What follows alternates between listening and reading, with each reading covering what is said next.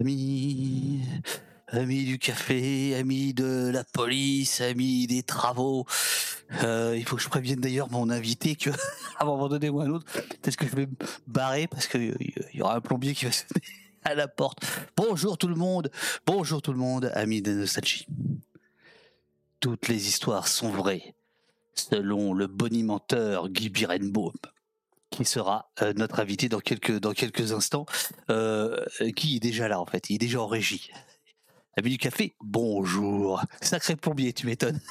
Salut Robin. Euh, bonjour Rial, bonjour les humains, bonjour Zerbal, bonjour euh, Deditch, bonjour sorcière. Lundi Mossad, mais au poste, donne de la lumière. Euh, ah, je pense que Guy va vous donner de la lumière. Oui, oui, oui, oui, avec son franc-parler et sa nostalgie que j'ai euh, qualifiée de tonitruante. Je, je vous expliquerai euh, tout à l'heure. Bonjour Gibus. Comment vas-tu? Comment vas-tu Gibus? On est toujours en train de régler les petits soucis d'accès. Normalement déjà tu devrais avoir l'accès, mais peut-être pas encore retrouver tous tes habits d'abonné. Gibus, abonné de la première heure au poste.fr, qui a compris l'importance des abonnements sur au poste. Bonjour euh, tout le monde, bonjour Gapos, bonjour Jessie, Jessie, Jessie, euh, la, la deuxième gâchette de la modération avec Urial, Jessie, Urial, Robin, Olivier, Nicolas, Pimico, ils sont tous là. Enfin, ils sont pas là, là. Il y en a la moitié qui dorment ou qui sont déjà au boulot, euh, ou qui écoutent Aurore Berger sur France Inter en train d'expliquer n'importe quoi sur la réforme des retraites. Bonjour quiconque, bonjour euh, Jadé Karatz, bonjour à vous tous. Faites venir vos copains, partagez le lien, les amis. Bonjour, euh, Triture. Ah, ça, c'est ça, c'est du nom, ça, Triture. Bonjour, bonjour Anne, qui était là dès la première. Premier, premier euh, message dans le chat aujourd'hui, ami du café, c'était Anne. Bonjour euh, Macnoff. On a donc euh, aujourd'hui Guy Birenbaum qui se, qui se prépare euh, tel un sportif de haut niveau euh, dans, les, dans les vestiaires et qui va arriver. Là, je crois qu'il se sert du café, c'est une très bonne chose. Il doit en avoir besoin, le coco. Demain, demain, on fait le stream à la française avec Nicolas qui, depuis des mois, des années maintenant, étudie euh, les rapports entre les streamers, en tout cas entre les communautés, plus exactement, des streamers qui cartographient le stream à la française et qui, il y a quelques jours, a, a vu popper euh, au poste. Euh, et donc, Nicolas sera là demain pour raconter un petit peu combien de divisions côté, côté du stream à la française. Je vous parlerai aussi de nos invités qui viennent tout le mois de tout le mois de janvier, avec notamment l'émission mardi prochain avec Hélène Devinck, ex TF1, euh, qui a sorti un très beau livre intitulé Impunité au seuil où elle raconte l'impunité qui entoure euh, PPDA et où elle raconte comment euh, les ses amis oh il y a un raid qui se prépare. Merde c'est quoi ça encore? Euh, ou, euh, enfin pas ses amis, mais euh, d'autres victimes de, PPDA elle les a rencontrés et ensemble, elles qui pensaient, euh, qui pensaient vivre des solitudes, elles se sont retrouvées à faire bloc et à fracasser le mur du silence. Hélène sera avec nous au lieu dit. C'est donc la deuxième émission en public. Ce sera mardi prochain. Et elle sera là avec Anouk. Anouk, c'est la libraire, euh, c'est la libraire de Nice qui a vu sa devanture euh, camouflée lors de la venue de Gérald Darmanin. Voilà, lors de la venue de Gérald Darmanin, parce qu'elle invitait Hélène Devinck. Voilà, et qu'il y avait des messages de colleuses sur la vitrine de la librairie, les parleuses à, Nice, qui ont été, euh, qui ont été donc camouflés. Et Anouk nous expliquera comment ça s'est passé et qui a fait ça. Était-ce la police? Était-ce les agents municipaux Était-ce les deux euh, nous, nous, nous verrons ça. Bonjour Particule, bonjour Valeur Anarchiste, bonjour tout le monde, bonjour, tout le monde est là. C'est super, je vais bientôt mettre l'ami Guy à l'antenne.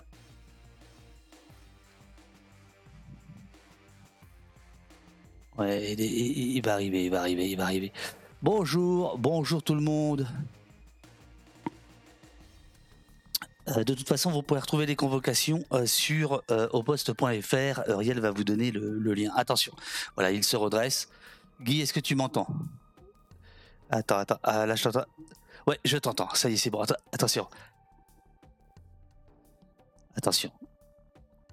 Voici une cascade qui est réalisée avec un grand professionnel. Guy Bironbaum est le premier invité en deux années d'au poste à arriver trois quarts d'heure en avance pour être bien sûr que tout fonctionne bien.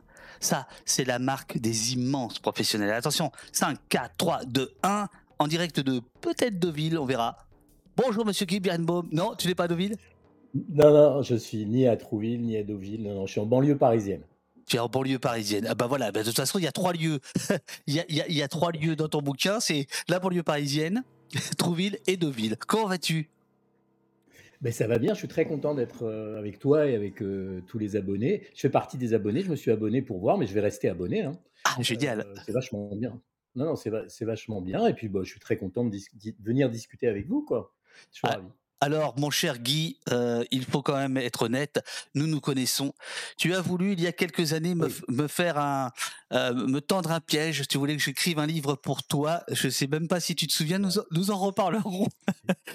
depuis, depuis. ah oui, oui, mais non parce que c'est rigolo quand on y repense. Oh là, oh, ça c'est bien, ça c'est bien.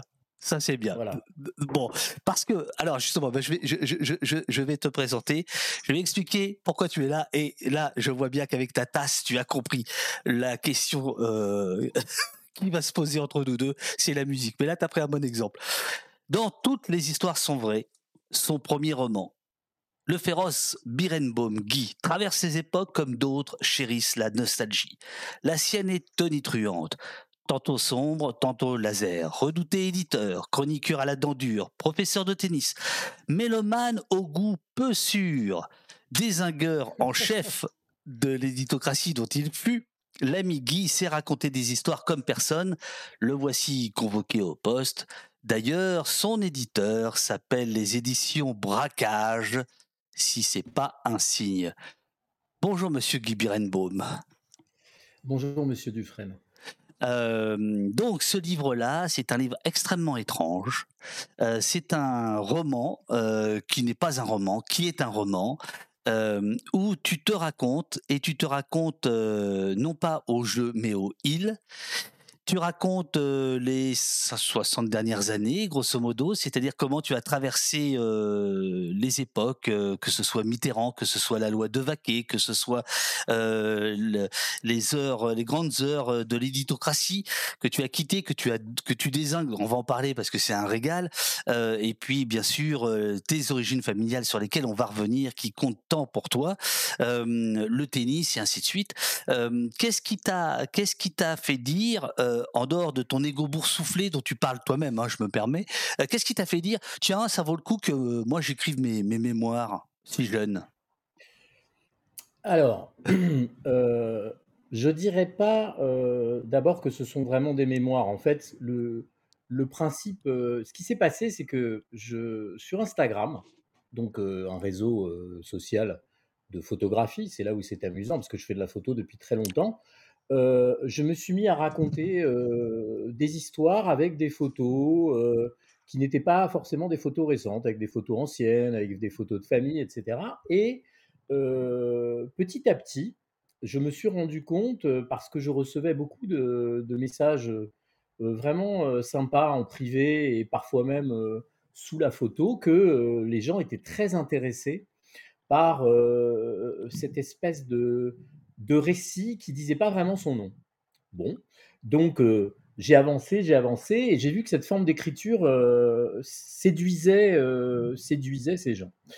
il se trouve que Sylvain Bourmeau, le patron d'AOC et producteur depuis 27 ans, je crois, à France Culture, Sylvain, qui est un vieux copain, m'a dit Mais c'est vachement bien, tu devrais en discuter avec les éditions Braquage. Tu parlais des éditions Braquage. Alors moi, je connaissais pas les éditions Braquage et en fait, euh, euh, ils ont euh, Romain Lejeune, qui est le patron des éditions Braquage, a publié le très beau livre que je recommande de J.D. Beauvalet qui s'appelle Passeur et dans lequel cette, légende des inrecuptibles se raconte à la première personne et raconte ses années d'entretien avec Björk, Bowie, etc. Donc on a commencé à discuter et puis euh, il se trouve que euh, on s'est mis très vite d'accord euh, et il y avait pour moi quelques quelques, quelques limites à l'exercice. Alors d'abord, et le livre commence comme ça, je ne veux plus dire je. Absolument. J'ai passé euh, une partie de ma carrière, je déteste ce mot, une partie de mon épopée professionnelle avec effectivement un ego comme tous les gens qui sont à l'image ou qui sont devant le micro, parce que pour faire ce genre de job, il faut l'ego est nécessaire et effectivement il est peut-être boursouflé, etc. Donc j'ai passé cette épopée, cette carrière à dire je et je ne supporte plus. alors quand je le dis comme ça, ça va, mais de donner mon avis, donner mon opinion, comme j'ai pu le faire pendant des années, avoir un avis sur tout et surtout un avis dans des micros. Euh, on, va venir, on, va venir à ça parce que là, tu as la dent très dure par rapport à, cet exercice que tu as mené plutôt euh, brillamment. Et euh, il y a notamment, mais on, a vraiment le temps, hein, on va pas en parler tout de suite, mais il y a notamment une rencontre avec le fils Sarkozy, qui va, euh, si, j'ai bien compris, euh, sur lequel tu tapais allègrement et tu le rencontres un jour mmh. euh, au hasard de la vie. Et en fait, ça va être un petit électrochoc pour toi parce que le type va te dire. Bah, vous avez raconté n'importe quoi, mais on va, on va, on va, enfin pas n'importe quoi, mais vous avez été très dur et sans me connaître, et ça, ça se fait pas. Et c'est intéressant parce qu'évidemment, c'est lui Sarkozy qui le dit, donc il part, il, part plutôt avec un, désavantage, voilà. Et donc tu, tu décides de ne plus dire je parce que tu ne veux plus participer à ce cirque. En gros. Je veux plus participer. Je veux plus participer au cirque. Et une bonne façon, à mon sens, de raconter des histoires, c'est de mettre, de se mettre à distance soi-même. Et j'ai choisi pour ça le il, comme si je parlais de quelqu'un d'autre. et j'ai choisi surtout euh, de raconter des histoires. Alors, qu'est-ce que ça veut dire raconter des histoires? Raconter des histoires, j'ai fait ça toute ma vie.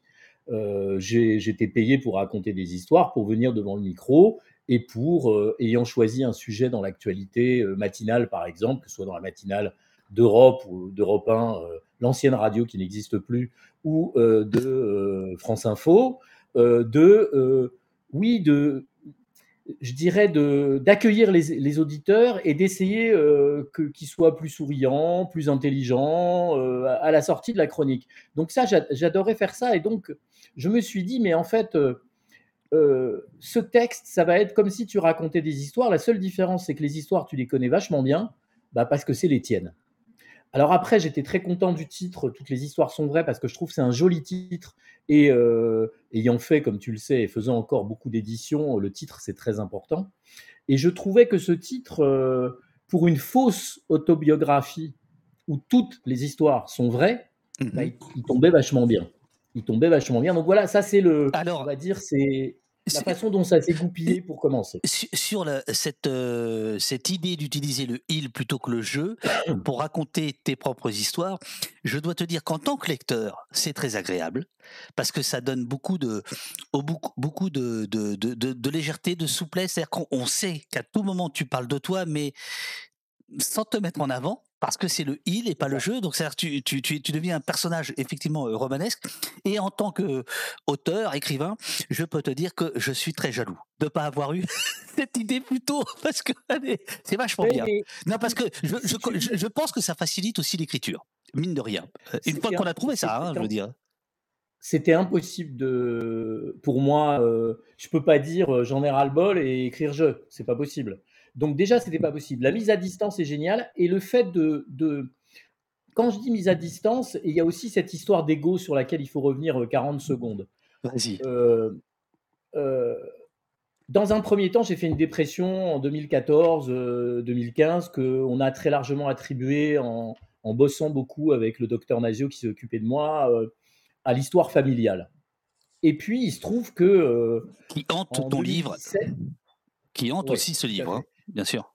Oui, oui, c'est un peu obligé. Et il se trouve qu'en 2017, alors que tout allait bien, j'étais à France Info, j'étais avec Bruce Toussaint, que tu, que tu connais aussi dans la matinale, on mmh s'amusait bien, on faisait, on, faisait, des trucs euh, vraiment qui allaient bien. Et puis le 31 décembre, impossible d'y retourner.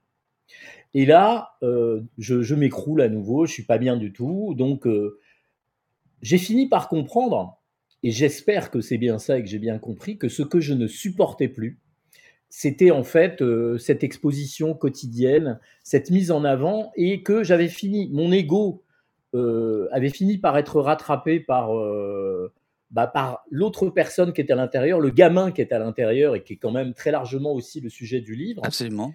Et, et, et, que ce gamin, il disait, mais arrête tes conneries, quoi. Arrête tes conneries, t'as as fait des études, t'étais plutôt sérieux, arrête de raconter des conneries. Euh, recentre-toi sur les choses essentielles. Non pas que je racontais, c'était pas tant ce que je racontais qui était des conneries, c'était probablement ma, façon de le faire. Et il y a eu un déclic qui n'est pas du tout raconté euh, parce que je n'ai pas estimé nécessaire de le raconter, mais que je peux raconter là. En fait, à l'époque, euh, si tu t'en souviens, je suis sûr que nos auditeurs s'en souviennent, Christophe Castaner était porte-parole du gouvernement. Et en fait, un jour, Christophe Castaner, il fait le compte-rendu euh, comme porte-parole à l'arrière de sa limousine, enfin de sa, euh, je sais pas quoi, Velsatis ou je sais pas quoi, dans la voiture. Et alors je vois ça et, euh, moi mon, sujet de chronique était tout trouvé parce que j'avais envie de me moquer de lui et de dire non mais c'est ça et la prochaine fois t'as qu'à le faire en vélib mon pote. Donc je fais ça à l'antenne, ce qui montre qu'on était super libre et qu'on est, on est vraiment super libre sur le service public parce que c'était assez, c'était assez foutage de gueule et violent. Et je pars faire la sieste, parce que quand on est un matinalier, on fait la sieste. Et là, je me réveille et je trouve un message d'un numéro que je ne connais pas, et qui me dit, écoutez, bonjour, c'est Christophe Castaner, euh, ça m'a vachement fait marrer votre truc, et du coup, je l'ai fait. Alors, euh, tu sais, tu, te dis, mais c'est quoi ce truc? Euh, Je check, je check, je check le numéro, et là, c'est bien Christophe Castaner, et il m'envoie, il m'a vraiment envoyé une vidéo de lui en Vélib, oh, racontant sa vie et donc, qu'est-ce que, qu'est-ce que tu dois faire avec ça? Eh ben, tu fais quoi le lendemain? Parce que tu es, un peu, un peu obligé. Tu dis, bah, je pensais que je l'avais piégé. En fait, c'est lui qui m'a piégé. Mmh Et je suis obligé de faire une chronique le lendemain. Alors qui va buzzer, bien sûr, à la télévision, tout ça. On va voir les images de Castaner avec son casque sur son vélib et, et de moi, couillon, qui est obligé de, de manger mon, ma casquette. Et en fait, là, sans que je m'en rende vraiment compte, un tic-tac a commencé. Un tic-tac a démarré et, qui dit, mais là, c'est en fait, voilà, tu viens d'avoir la démonstration que, que ça n'est plus possible, que euh, cet exercice n'est pas tenable. Et euh, un mois et demi plus tard, c'était fini. Je ne pouvais plus y retourner. Page 249, tu écris De tout ce bruit que tu viens de décrire, de tout ce bruit, le bruit ambiant, il ne voulait déjà plus. Il avait même perdu l'ambition, qu'il eut plus jeune, de se donner le beau rôle, celui du chevalier blanc. Cela n'aurait fait que gonfler un peu plus son ego, si boursouflé. Voilà, voilà ce que tu ce que tu écris. Alors ça c'est ça c'est la dernière partie du, du bouquin euh, euh, qui va évidemment intéresser beaucoup de gens, je pense ici. Mais j'aimerais quand même qu'on fasse les choses dans l'ordre. Quand bien même tu, tu es dans un truc de désordre absolu, puisque euh, et, là c'est un autre truc, c'est une autre lecture, c'est-à-dire que elle est, elle, est, à la fois chronologique et surtout géographique, c'est-à-dire que on, passe les, les, les, périodes selon des, les endroits qui ont compté pour toi. 86 rue de Sèvres, le lycée Victor Dury Deauville, Trouville, et puis après ailleurs. Et ensuite, tu, euh, tu nous parles, euh, on, est dans quelque chose de plus contemporain où il y a moins de géographie, c'est plus une question de rencontre et de, et de, et de, profession. Alors d'abord, évidemment, il y, a, euh, il y a ton enfance, il y a ta famille, et ça c'est extrêmement, extrêmement important parce que c'est pas rien. ce que tes grands-parents ont, ont, vécu. est-ce que est-ce qu'on peut en, en parler ou on laisse les gens découvrir le, le...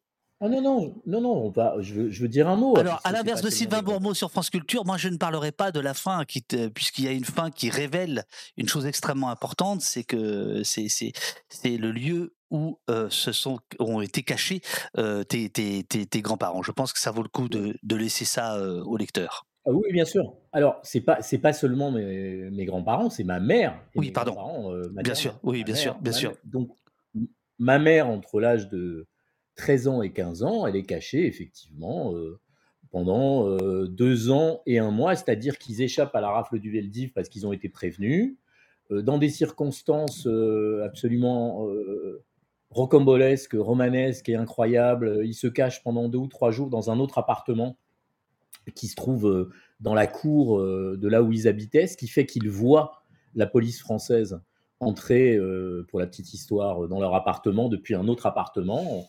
Enfin, c'est un truc de fou. Et puis, ils vont traverser, ils vont traverser la capitale, parce que ça se passe dans la capitale, et ils vont rester effectivement pendant deux ans et un mois cachés.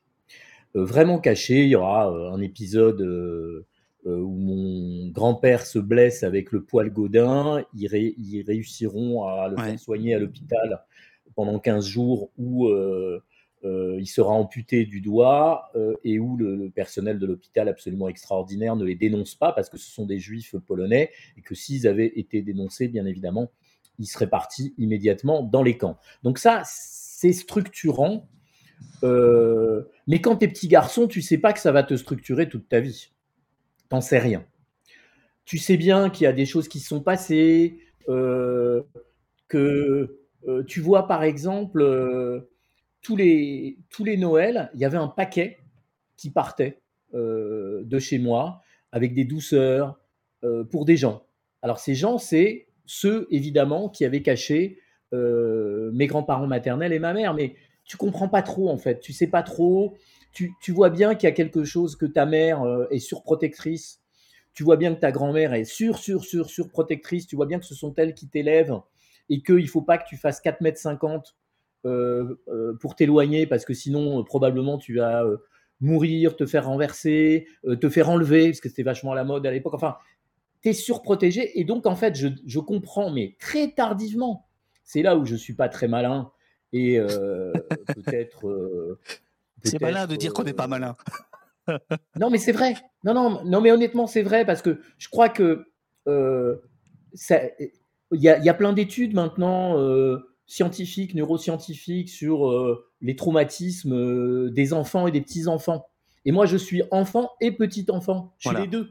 Donc, si tu veux, pour passer, pour passer à côté, bon, et, mais, cela dit, si je, si je t'ai bien lu, ton, ton père, qui est communiste, euh, ne, ne, ne, te lève pas dans, dans, dans la religion. La, la, la, question religieuse n'est pas, centrale euh, dans, la famille. Hein. Euh, page 23, tu. Bah, ouais. Page 23, tu écris La vie cachée dans Paris pendant les deux ans de l'occupation avait fait de sa mère, donc tu parles de à sa mère, hein, pour ceux qui prennent l'émission en route, c'est donc, la, c'est donc la tienne sa mère hop, euh, et de sa grand-mère deux boules d'angoisse. Il comprit, bien plus tard, qu'il avait reçu un sacré legs, leur anxiété en héritage, sans en avoir alors la conscience. Alors, après, euh, tu, as, tu, as, tu as deux grands-mères qui ont le même prénom, donc tu joues beaucoup avec ça, on comprend plus qui est qui, etc. c'est assez fondard.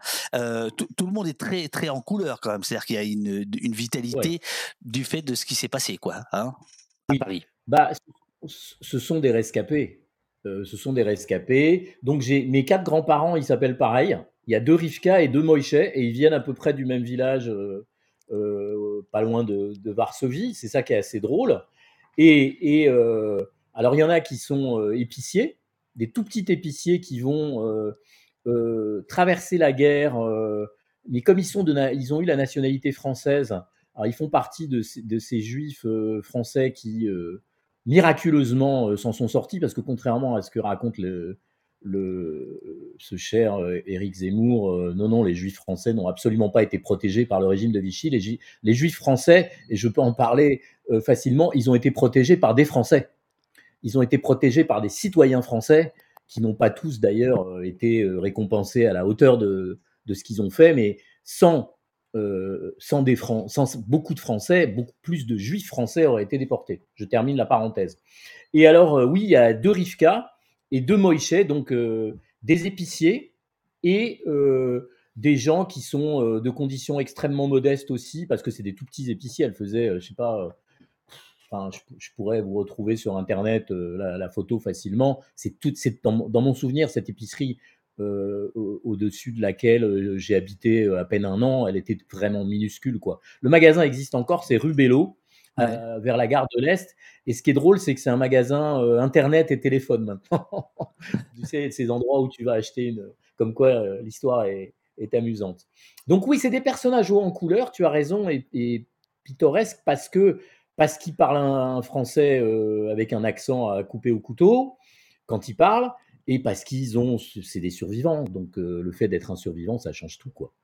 Donc, euh, euh, à la fin, on comprend par qui? Ils ont été euh, protégés, par quelle famille de, de Juste, qui est bien, bien, bien, bien connue aujourd'hui, parce qu'ils ont fait l'objet, c'est juste là, ont fait l'objet de, de films et de, et, de, et de bouquins.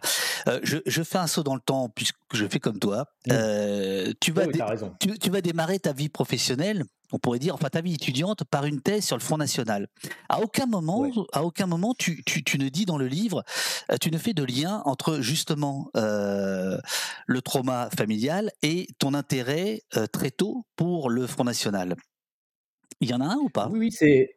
Ah oui, oui, mais je l'ai compris bien après. Je l'ai pas compris. Ah ouais, t'es pas malin. non, je suis pas malin. Ah non, non. Ah, mais euh, je te confirme que je suis pas malin. Les gens croient que je suis très intelligent, ils se trompent. Euh, et euh, non, j'ai pas fait le lien. Surtout, euh, il faut dire un mot de mon père. Donc, mon père, il est vivant. Il a 96 ans. Il a eu la Légion d'honneur cet été dans la promotion du 14 juillet, et, c'est bien le moins, puisque mon père s'est engagé le jour de la rafle du Veldiv euh, avec euh, ce qu'on appelle les FTP MOI. La fiche rouge. Il avait 16 ans, ce qui fait qu'il. La fiche rouge. Donc, euh, une partie de sa famille est, embarquée. Une de ses cousines, on est le 16 juillet 42, 17 juillet, discute avec lui et lui dit Est-ce que tu veux faire quelque chose? Et le petit Robert, il sait pas trop, le fils des épiciers, il sait pas trop ce que ça veut dire. Et puis, bah, il va se retrouver pendant deux ans, lui, pour le coup, à euh, mener des opérations absolument incroyables euh, dans, euh, dans, la, dans la capitale et dans la banlieue parisienne. Pour ceux que ça intéresse, je renvoie au très beau livre d'Agnès Vievorka, Ils étaient juifs, communistes et résistants, mmh dans lequel il y a un, long passage sur les, les aventures de, de Guy Birenbaum, parce que ça aussi c'était super malin. Pourquoi je m'appelle Guy? Parce que c'était le blaze de mon père dans la résistance. En fait, on a coché toutes les cases des conneries qu'il ne faut pas faire. et euh, dans la famille.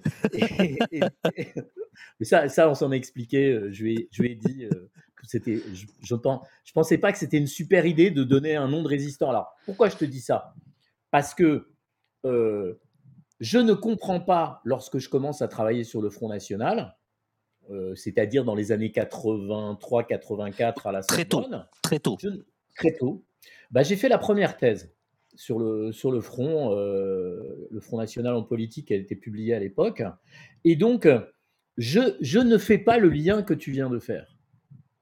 Et euh, ce lien, je l'ai fait euh, quand je suis, suis tombé malade, bien plus tard, et que je me suis dit, mais qu'est-ce qui se passe? Pourquoi je m'écroule?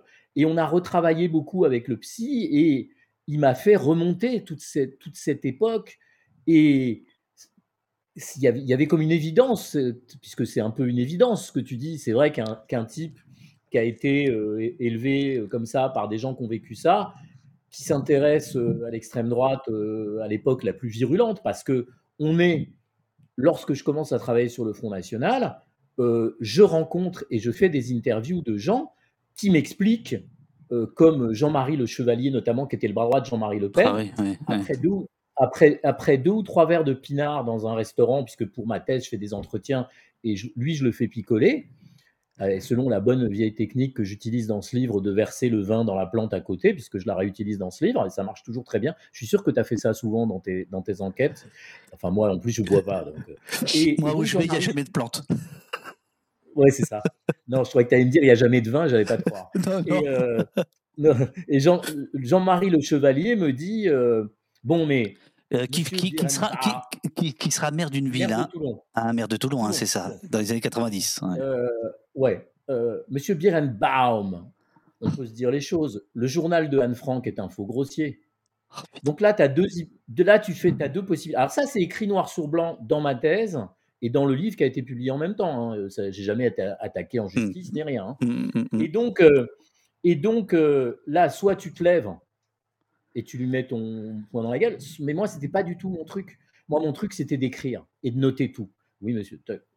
Et donc, j'ai, c'est comme ça que j'ai réussi tous à les faire parler. Et que aurais pu lui jeter le verre de vin à la figure.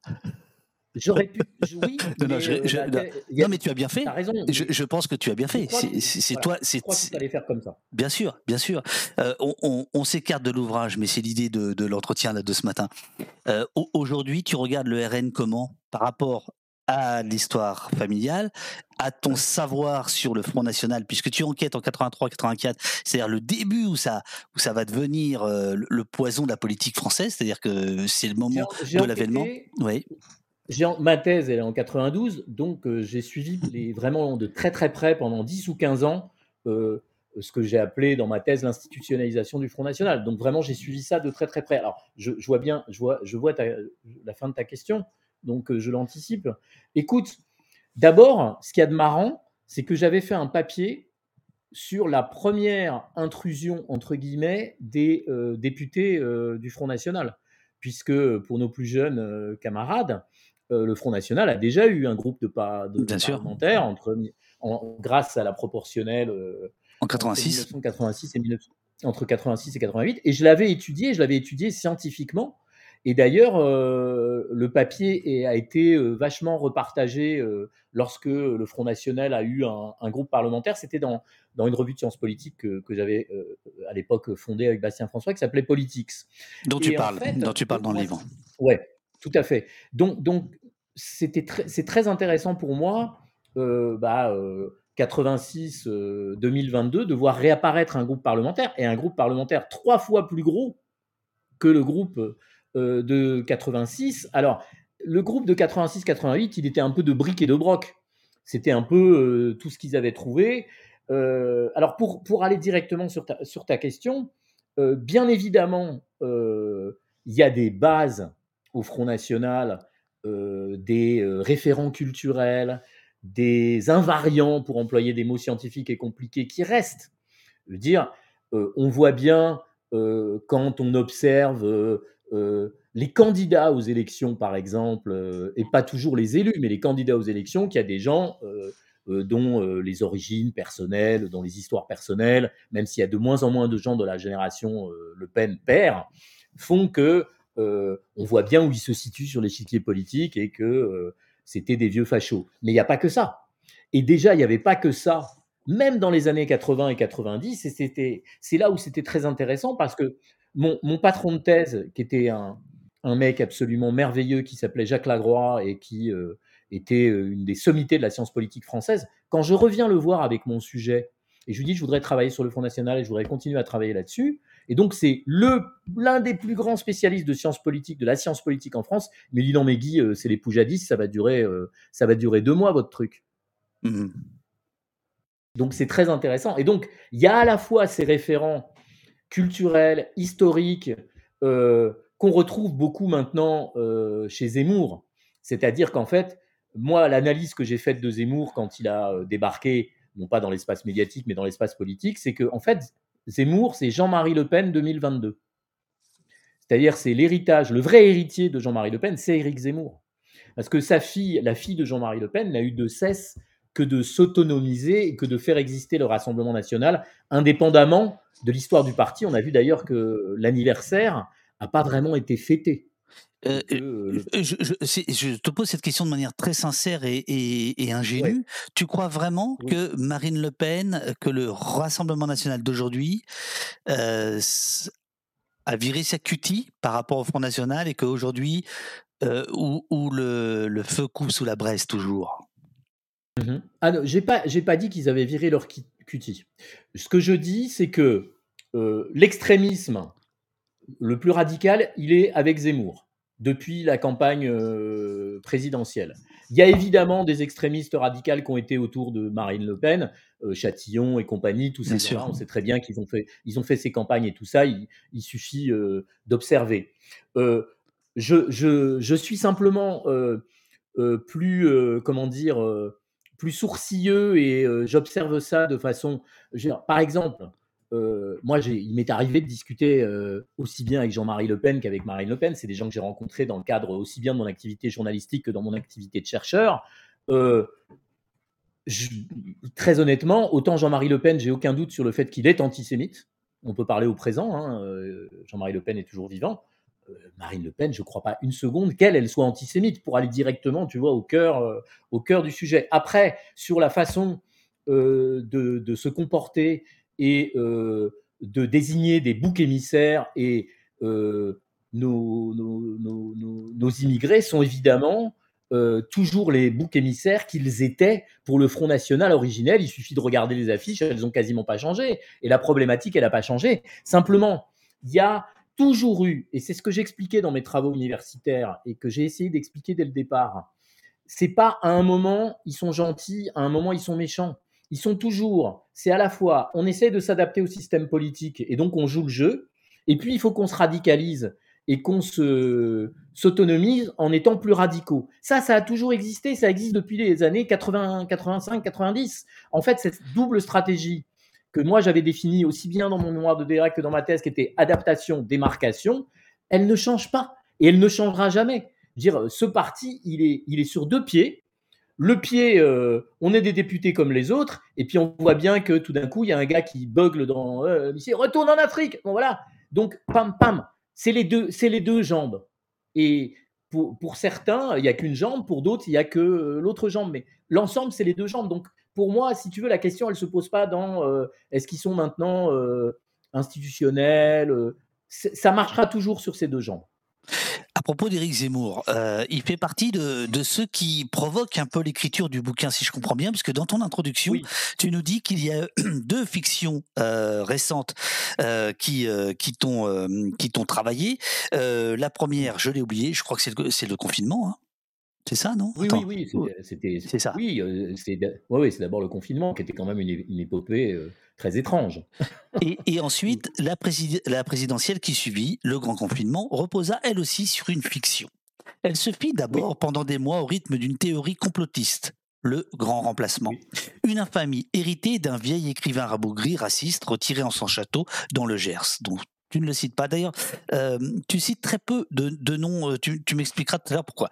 Ignominie portée par un candidat dont il, c'est-à-dire toi, connaissait les fêlures égotiques et les névroses pour l'avoir croisé dans ses vies antérieures, dans les médias et l'édition. Et là, tu parles évidemment de d'Éric Zemmour, sur lequel tu ne, tu ne reviens pas euh, plus tard, bien que tu reviennes sur d'autres personnages. tu racontes que tu avais prédit et gardé d'ailleurs des, des, des, messages en disant il va, il va, il va se, il va se brûler les ailes pendant la campagne, il n'ira pas aussi loin que, mais qu'est-ce que tu pourrais nous dire de Zemmour que tu n'as pas raconté dans le livre? Ça veut dire quoi le, les, les, les, les fêlures égotiques de, de, de, du, bonhomme? Et les névroses. C'est quoi ces névroses? qui a, non, mais qui a croisé et qui a euh, connu Éric Zemmour depuis, euh, comme toi tu as dû le croiser depuis 30 euh, ou 40 ans au, bord de, de, plateaux ou euh, dans des émissions. Enfin, on, sait bien d'abord euh, qu'il pense qu'il est plus intelligent euh, que nous tous réunis. Ça, de, depuis que je connais Eric Zemmour, j'ai je, j'ai été très frappé par ça. Alors là, lui, c'est pas un ego, c'est c'est lui, il a inventé l'ego. Hein. oui, je crois que l'ego a été non, l'ego a été inventé pour lui. Et et, et donc, c'est quoi ces fêlures? Bah, c'est que en fait, c'est le, c'est le petit juif euh, hyper sémite physiquement, euh, avec son nom, euh, et qui est très emmerdé parce que c'est pas super, c'est pas super cachère à droite et à l'extrême droite de s'appeler Zemmour et d'avoir cette pauvre tête qu'il a, qu'il a pas choisi, le pauvre. Hein. Comme moi, j'ai, moi, j'ai l'air ashkénaze, on n'y peut rien, c'est comme ça. Et donc, pour la, si tu veux, pour la, le grand remplacement, c'est pas apparu euh, pendant la campagne de 2022 sous la plume d'Éric Zemmour. Hein. Ça fait euh, extrêmement longtemps que cette théorie complotiste, il faut toujours dire que c'est une théorie complotiste, la théorie du grand remplacement. Parce que très souvent, maintenant, maintenant sur les plateaux des chaînes d'infos, ça passe crème, quoi, comme on bien sûr, euh, bien sûr. les enfants. Mais en fait, non, c'est Renaud Camus, c'est une théorie complotiste, point barre. on sait d'où ça vient et on sait où, ça repart. Donc, si tu veux, Éric Zemmour a toujours été cette espèce de personnage une sorte de, Rubempré, euh, mais euh, de Rubempré venant de l'autre côté de la Méditerranée, qui n'a eu de, cesse que de vouloir s'imposer, et il y a réussi, dans l'espace médiatique, dans l'espace éditorial, et puis la, la, euh, dernière marche qui montait probablement, euh, c'est la marche politique. Et c'est là où il s'est complètement gouré. Euh, et euh, effectivement, moi, tous mes copains, j'ai plein de copains qui sont pas du tout dans le milieu euh, du journalisme politique et tout ça, qui ont commencé à vraiment flipper pendant la campagne et qui m'envoyaient des messages en disant oh là là là là, mais qu'est-ce qui se passe? Et c'est vrai que j'ai gardé les textos parce que ça me faisait marrer. J'ai dit mais vous inquiétez pas, à un moment, bon, bien sûr, il va pourrir la campagne avec ses thèmes pourris, ça c'est sûr. Euh, ça, c'est c'est certain que pendant des semaines et des semaines, on va parler que de trucs absolument euh, dont on ne devrait même pas, euh, dont on Mhm. ne devrait même pas parler. Notamment, on, on a entendu des élus res- considérés comme respectables utiliser l'expression grand remplacement sur des plateaux, et puis les journalistes se sont, se sont mis à, à l'utiliser de façon totalement décontractée, quoi. Donc ça, c'était un problème, bien sûr, sur le, on va dire, le déplacement du débat politique pendant une campagne présidentielle. Mais j'étais absolument certain que, comme disait euh, notre président euh, bien aimé, euh, je plaisante, Jacques Chirac, ça allait faire pchit. Et le pchit, il est arrivé. Alors, euh, Zemmour euh, essaye d'expliquer qu'il s'est fait avoir à cause de l'Ukraine, truc. Non, mais de toute façon, c'était écrit. Cette, histoire, elle était écrite. Et donc, la fiction dont je parle, pour moi, les, deux fictions qui m'ont motivé pour euh, utiliser la fiction, c'est effectivement, c'est pas seulement le confinement, c'est toutes les- je dirais le, fait que euh, plus personne ne croit les scientifiques dans ce pays, de toute façon. hein, le, discours scientifique, le discours euh, euh, académique, les- le, le discours qui tend à rationnellement essayer d'expliquer les choses, pour 30, 40, 50% des gens, ça n'existe plus. Et la deuxième fiction, c'est Éric Zemmour va être président. Voilà. Ça, c'est deux fictions. Et je me suis dit, mais puisque tout est faux, puisque tout est fake, bah moi aussi, je vais faire un bouquin en partant de la fiction. C'est ça le Puisque, point de départ, très exactement. puisque le vrai ne comptait plus, il écrirait un roman, une fausse autobiographie où toutes les histoires sont vraies. Nous sommes page C'est 15 ça. et après on se régale. Bon là tu fais un peu ton de bord. Le faux est un moment du vrai, c'est ça, c'est c'est- c'est ça en fait. Hein Tu veux, tu veux que je te fasse une grosse confidence Euh, devant tous les auditeurs? Et auditrice, Mais énorme. J'ai, ah, et bien sûr, t'as jamais auditrices, lu de bord. pour. J'ai quasiment, ça me tombe des mains. C'est parce que ça parle de toi. Peut-être, ça me, ça me- je trouve que c'est pas. Non, mais tu sais, c'est pas très bien écrit en fait. Euh, c'est boursouflé. C'est boursouflé. Voilà. Mais euh, non, par exemple, le, le- le livre Considération sur l'assassinat de Gérard Lebovici, qui est un livre en fait sur le traitement médiatique euh, de son ami Gérard Lebovici, producteur de cinéma, Éditeur, éditeur, producteur, éditeur. euh, et, et- et- celui-là, tu fais bien de m'en parler, je vais le lire. édition Champ Libre. Non, je pense pa- pa- parce que celui-là il est très léger, c'est-à-dire qu'en fait il répond à la presse, il répond aux accusations, et tu vas voir que c'est quand même c'est brillant. quoi. Bah, celui-là, je, bah, celui-là, je vais le lire. Mais tu sais, moi, j'ai plein de lacunes. Donc, je reconnais mes lacunes. Et donc, quand j'ai derrière moi, je pourrais le sortir là, à côté du livre sur euh, génial des affiches de mai 68 qu'on devine Oui, on, euh, oui, oui, on l'a Euh, vu. D'ailleurs le chat l'a souligné. Euh, Pull Ouais, ouais, rouge et, point levé, bravo. Bien sûr, bien sûr. Ouais, ouais, c'est que de la frime. Et euh, en Ah. fait, j'ai le livre, après, il est à la cave. Oui, non, mais je, Et, je- je- et je en- sais que se- selon les intervieweurs, tu changes de décor.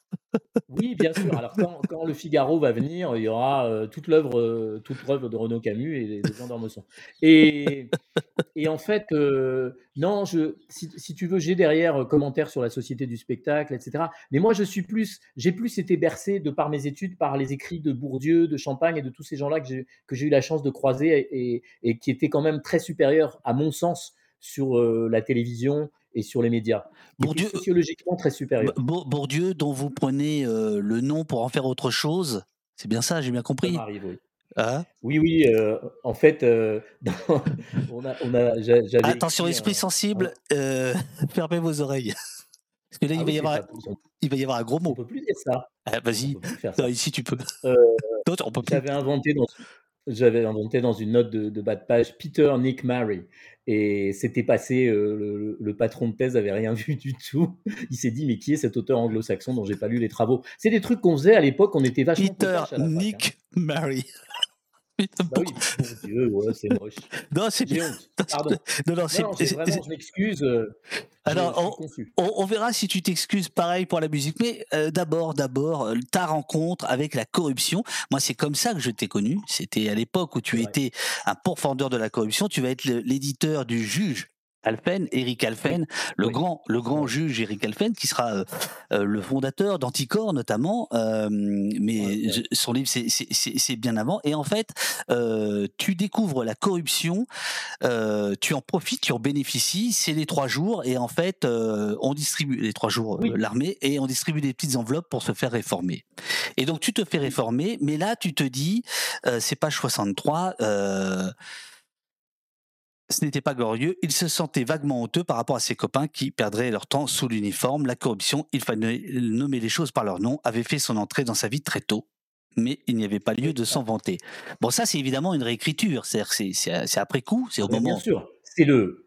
Sur le moment, je trouve ça très très bien que mes parents payent pour que j'aille pas à l'armée. Ah, ça, alors là, euh, je comprends, j'ai compris la corruption très tard, bien sûr. Bien sûr. Mais c'était possible à l'époque. C'était possible à l'époque, je suis pas là, je ne pense pas que j'ai été le seul. Et effectivement, euh, euh, je, si tu veux, quand tu, quand tu tires le fil de l'histoire comme tu l'as fait tout à l'heure en disant hey, toi, euh, vu tes origines, c'est quand même assez marrant que tu fasses un, un bouquin, une thèse sur le Front National. C'est vrai que la corruption est entrée très, très, très tôt dans ma vie, parce que ça s'appelle comme ça, et que c'est vrai que si on, est, euh, si on essaie de reconstruire tout a posteriori, c'est marrant d'avoir été après euh, l'un des éditeurs les plus en pointe parce que j'ai eu cette chance, puisque j'ai suivi Montebourg euh, au moment où vraiment on s'attaquait au pouvoir. Je pense à la machine à trahir. J'ai suivi effectivement, j'ai accompagné Alphen, mais aussi plein d'autres auteurs. J'ai publié la cassette mairie en même temps que Le Monde. Enfin, j'étais vachement anti-corruption. La, cassette, la, cassette mairie, pour rappeler ce que c'était quand même. Alors, la cassette mairie, c'était le témoignage d'un affairiste qui accusait euh, euh, Jacques Chirac d'avoir euh, pris des valises de billets quasiment dans ses mains, des, mains de, ces gens qui finançaient les campagnes de ce qui était le, le RPR à l'époque, si je ne m'abuse. Alors c'est justement, je, parlais tout à l'heure qu'on s'était rencontrés à cette période-là. Alors effectivement, on avait on avait fait des petits débats, etc. Mais surtout, tu voulais absolument me faire faire un livre concernant Jacques Chirac. Tu te souviens ce que c'était ou pas? Tu avais une folie à ce moment-là. Je, euh, je sais le truc japonais. Voilà, le truc japonais. Voilà. Donc tu étais. Euh, Alors à ce moment-là, il faut il faut rappeler, Guy, tu es euh, le roi de Paris, euh, tu es un éditeur à succès. Mais si, mais si, mais si, tu es un éditeur à succès. tu, tu tu tu vends des bouquins à n'en plus finir, et tu es persuadé, tu es persuadé que Jacques Chirac, amateur de sumo, n'est pas tout à fait amateur de sumo pour rien. C'est parce qu'il aurait un fils caché au Japon. Et tu m'as dit, toi, tu vas y aller. Je te paye le voyage. tu vas aller à Tokyo. Tu vas enquêter là-dessus je dis, mais t'as pas voulu y aller. Mais t'es euh, euh, mais, bah, par exemple, euh, ça m'est revenu en lisant le bouquin, tu, tu n'en parles pas parce que c'est complètement un détail, mais ta vie elle est aussi faite de ça et dans tes rencontres il y a aussi ça, c'est-à-dire que parfois tu vas t'enflammer pour des choses qui sont qui sont dérisoire, on pourrait dire. C'est pas un reproche, hein. Ah non, non, non mais j'ai écrit euh, avec Laurent Beccaria un très beau livre que, dont je suis extrêmement fier, qui s'appelle Le Cabinet Noir, dans lequel je racontais en 2008 toutes ces, tous ces trucs euh, que j'ai failli faire ou qu'on a essayé de me faire faire, parce que ce qu'il faut pas oublier, c'est que euh, dans les années 2000, avant les réseaux sociaux, il y a pas mal de mecs qui traînent dans la capitale et qui, qui viennent te vendre des trucs quand tu es éditeur. Et c'est ça que je raconte dans ce bouquin. Et euh, je raconte comment je me suis fourvoyé à plusieurs reprises.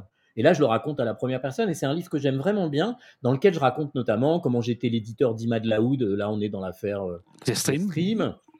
Voilà, comment je me suis fait avoir euh, par un, comme un bleu. et ça m'est arrivé plusieurs fois de, de me faire avoir. J'aimais bien me faire avoir, en fait. Tu vois, je croyais aux histoires, en fait. Et puis, bah, après, euh, les histoires, euh, les histoires elles, elles, te rattrapent. Et la grosse histoire peut te rattraper plus que les petites histoires dérisoires, euh, comme celle que tu as évoquée. Alors, le livre traverse les, les, les, périodes, et les périodes, elles sont ponctuées par des émissions de télé. Alors, il y a quelque chose qui va, qui va jouer pour toi, c'est que ta culture musicale, c'est les, les Carpentiers. Hein, si j'ai bien compris, c'est le samedi. Donc évidemment, c'est mal parti.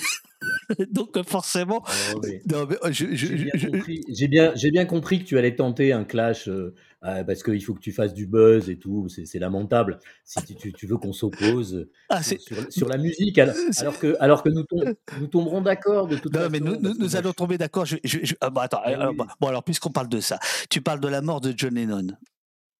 Tu apprends la mort de John Lennon et tu et tu t'enfermes dans, dans, dans ta chambre. Euh, tu parles des Who.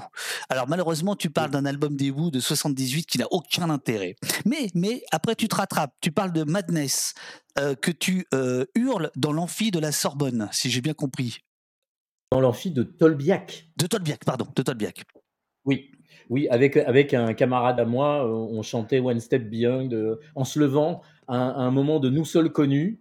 J'ai on comptait dans notre tête, on faisait un décompte et donc l'amphi de Tolbiac, pour ceux qui connaissent, il est immense, hein Immense. et on se levait on se levait chacun d'un coin, on n'était pas assis à côté. On faisait One Step Beyond, voilà, c'était la fac, heu, à l'époque, on pouvait faire des trucs comme ça. Écoute, c'est bien parti. Tu, tu peux faire le riff? Non, non, je j'ai j'ai pas le matos, mais sinon je pourrais le faire. Non, mais là, euh, a cappella. Ah, Ah, mais tu sais, tu tu Attends, c'était bien là, c'était bien. Je me moque pas. ne ne Ah non, je me moque pas. moque- ne te moque pas, il y a même des vidéos où je chante euh, qui existent sur Internet, parce qu'il m'arrive de chanter dans un restaurant. Donc, euh, le répertoire des Beatles. Donc, je peux faire One Step Beyond. Ne te moque pas de moi. Mais vas-y, fais-le. Euh, non, non, non, j'arrête. Ça nous mettrait en joie. Bon, après, tu vas avoir une rencontre très difficile. Alors, parce que tu as, quand même, il faut, il faut le dire, euh, tu as une, une enfance euh, surprotégée, protégée. euh, tu, tu, tu, tu le dis, tu t'en caches pas. Et d'ailleurs, c'est assez rigolo parce que moi, j'apprends euh, j'apprends des, des, des choses de, de, de, de la vie euh, dauvilloise, de la vie de l'Ouest parisien. Dauvillaise. Oh, bah, tu vois la preuve, tu vois, Dauvilloise, le mec qui connaît bien euh, Trouville, qui est quand même plus joli que Deauville. mais Enfin bon, bref, ça c'est un- de l'esprit. Et donc tu vas être prof de, de, de, de tennis. Et pourquoi j'en parle? C'est parce qu'un jour, ça m'a fait beaucoup rigoler. Pas je sens. euh, euh, un jour, tu donnes un cours de tennis, mais euh, ça, tu n'entends pas. Enfin, tu, tu peux pas te concentrer parce que il y a sur le toit d'un hôtel, Ah, c'est merveilleux. il y a un groupe extraordinaire. Oui, merveilleux. mais t'en parles bien. Vas-y, vas-y, vas-y, raconte. qui, Mais non, fait, mais en fait, qui, qui, qui, c'est qui est donc en, plein, en pleine répétition pour une en, en émission de télé. Ouais. C'est, ça doit être un truc de Drucker ou un truc comme ça. Et en fait, c'est la grande époque du festival du film américain qui commence à Deauville. Et moi, je donne mes leçons de tennis sur le- le- les cours de tennis qui Les sont rendez-vous euh, du dimanche. en face. Ouais, ça doit être ça, ouais. Et en fait, il y a euh, Village People et euh, qui chantent euh, YMCA et qui répètent, mais pendant, euh, je sais pas, euh, 3 heures, 4 heures. Alors, je sais pas si tu imagines Ah, tu m'étonnes que tu sois allé voir un psy après. Parce que Ah ben non, mais 3 je- heures de Village People pas. live, c'est quand même. C'est. 3, 4 heures. Et alors, je tente, je tente de les allumer avec une balle de tennis, que c'était mon jeu préféré à l'époque, comme on n'était pas très loin. C'est d'envoyer des balles, euh, tu sais. euh, euh, j'ai déjà, j'ai déjà réussi à en faire passer une par la fenêtre de l'hôtel. Mais là, j'ai j'ai pas atteint un des, six- un des six membres du groupe, ce que j'aurais adoré. Mais euh, malheureusement, ils ont continué à chanter. C'est un souvenir atroce. Tu parles aussi de Charles Trenet qui, selon ta mère, a tout inventé. Mon père, mon ton père. pardon. Et- mon père, mon père pense que Charles Trenet euh, euh, a inventé le rock. voilà, exactement. Et c'est pas tout à fait faux. C'est pas tout à fait faux. C'est pas Euh, tout à fait faux. bon, après, à Deauville toujours, euh, tu nous parles d'un concert de police. Tu sais que ce groupe est Oui. interdit, est interdit sur cette chaîne, Ah bon. Bah oui, à cause de Au Poste, je sais bien. bien sûr. Mais alors, tu te rattrapes magnifiquement. Et ça, j'aimerais que tu nous en parles. Il y a deux, deux groupes. Deux groupes qui euh, viennent des années 77. Il y en a un, euh, tu es en 1980, tu es dans ta ville préférée, si j'ai bien lu ton livre, qui s'appelle Londres, et tu vas acheter son album, c'est oui. Clash.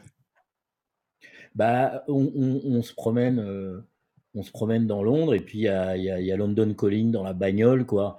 Et c'est une claque absolument phénoménale que d'être en, en- des petits Français en bagnole euh, dans Londres et puis tu mets ça à fond. À l'époque, c'est le radio cassette avec euh, les, les, les haut-parleurs euh, un peu à l'avant et puis si tu as tuné la voiture, tu en as derrière, mais là, elle n'était pas tunée. Et, euh, ah mais non, mais c'est un souvenir incroyable. Euh, je ne peux. Londres, c'est sans doute euh, la ville que j'aime le plus au monde. J'ai pas beaucoup voyagé, mais vraiment Londres, euh, je suis fan.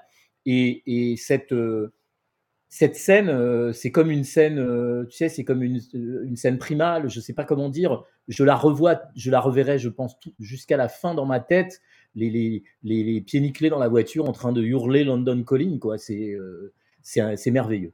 Je ne peux pas dire autre chose. Et, et, et plus, euh, plus tardivement, euh, tu es. Euh, alors, on ne sait pas quelle radio c'est. Est-ce que c'est France Info ou Europe 1 Je ne sais pas. c'est Europe 1. C'est Europe 1.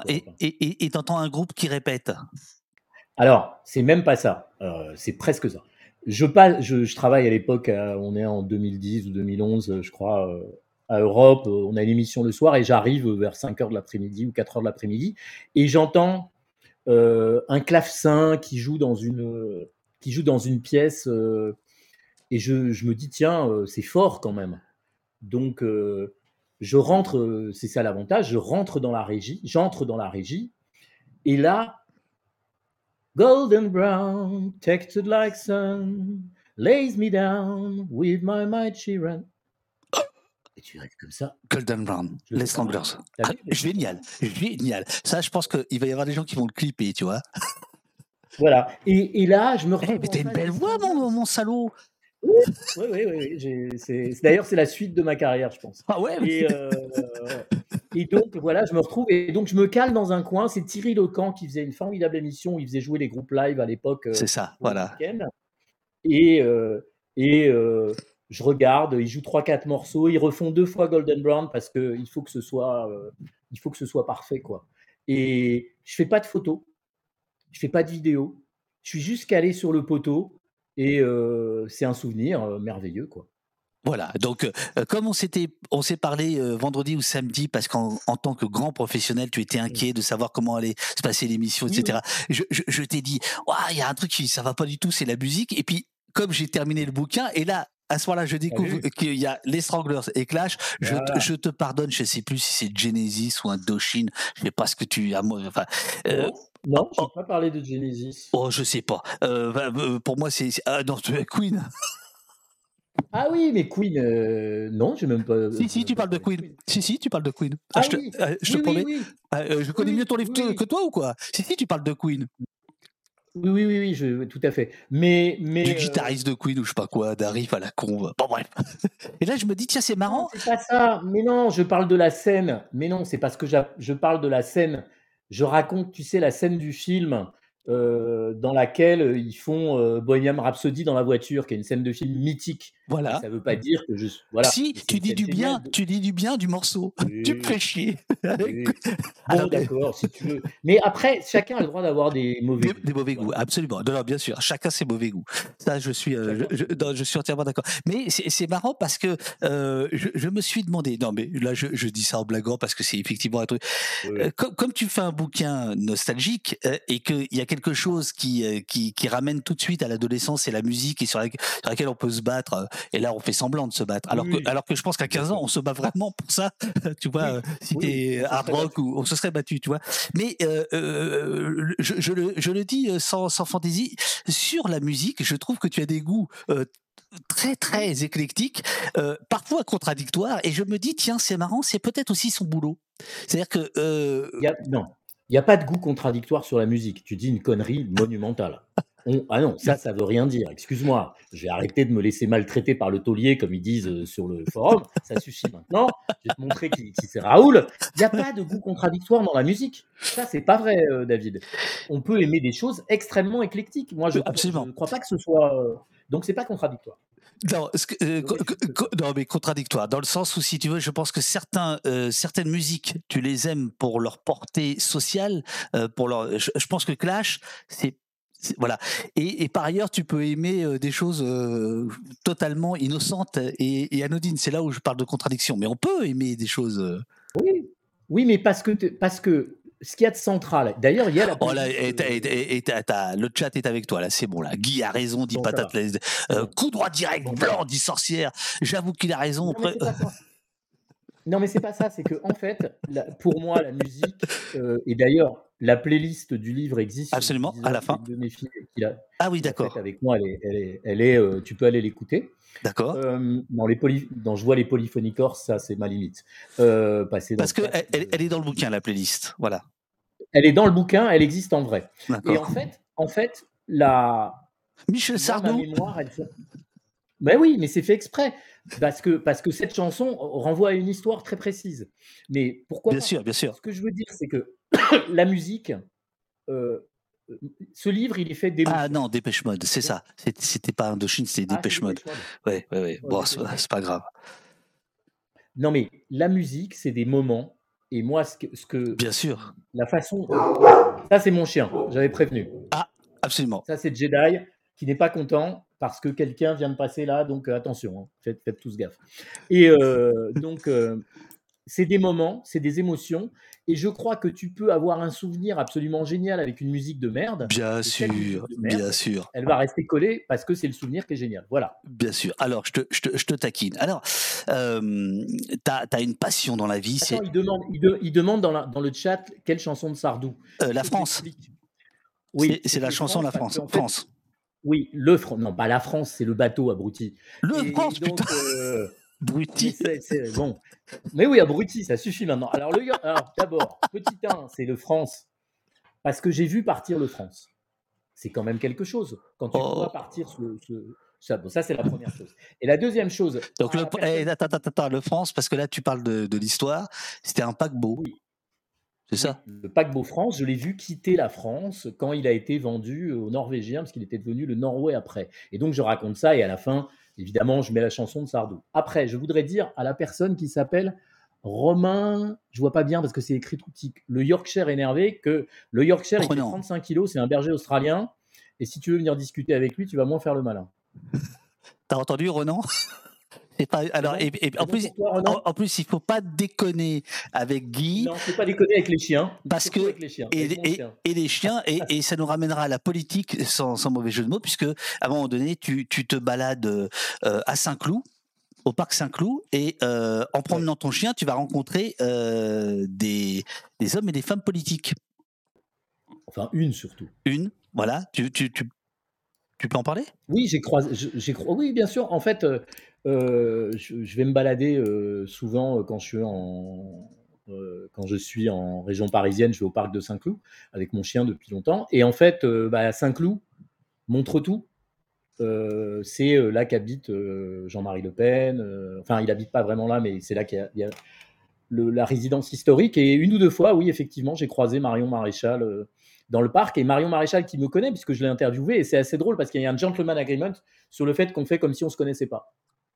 Voilà. Donc, euh, je passe avec mon chien, tout crotté. euh, et je pense que c'est mieux. De toute façon, on n'a pas grand, on n'a plus trop grand chose à se dire. Ce que le roman ne dit pas, c'est est-ce que ton chien aboie quand il l'aboie entendu. Non, quand il l'aboie. Non, non, mon chien. Je reste Non, dans la faux, moi. Mais alors, non, non, non, non, non, non. Alors, tu, non, non. Alors, mon chien, mon chien aboie sur commande puisque j'ai euh, développé avec lui quelques stratégies que je raconte dans le livre d'ailleurs, parce que de temps en temps, c'est bien de pouvoir faire aboyer un chien.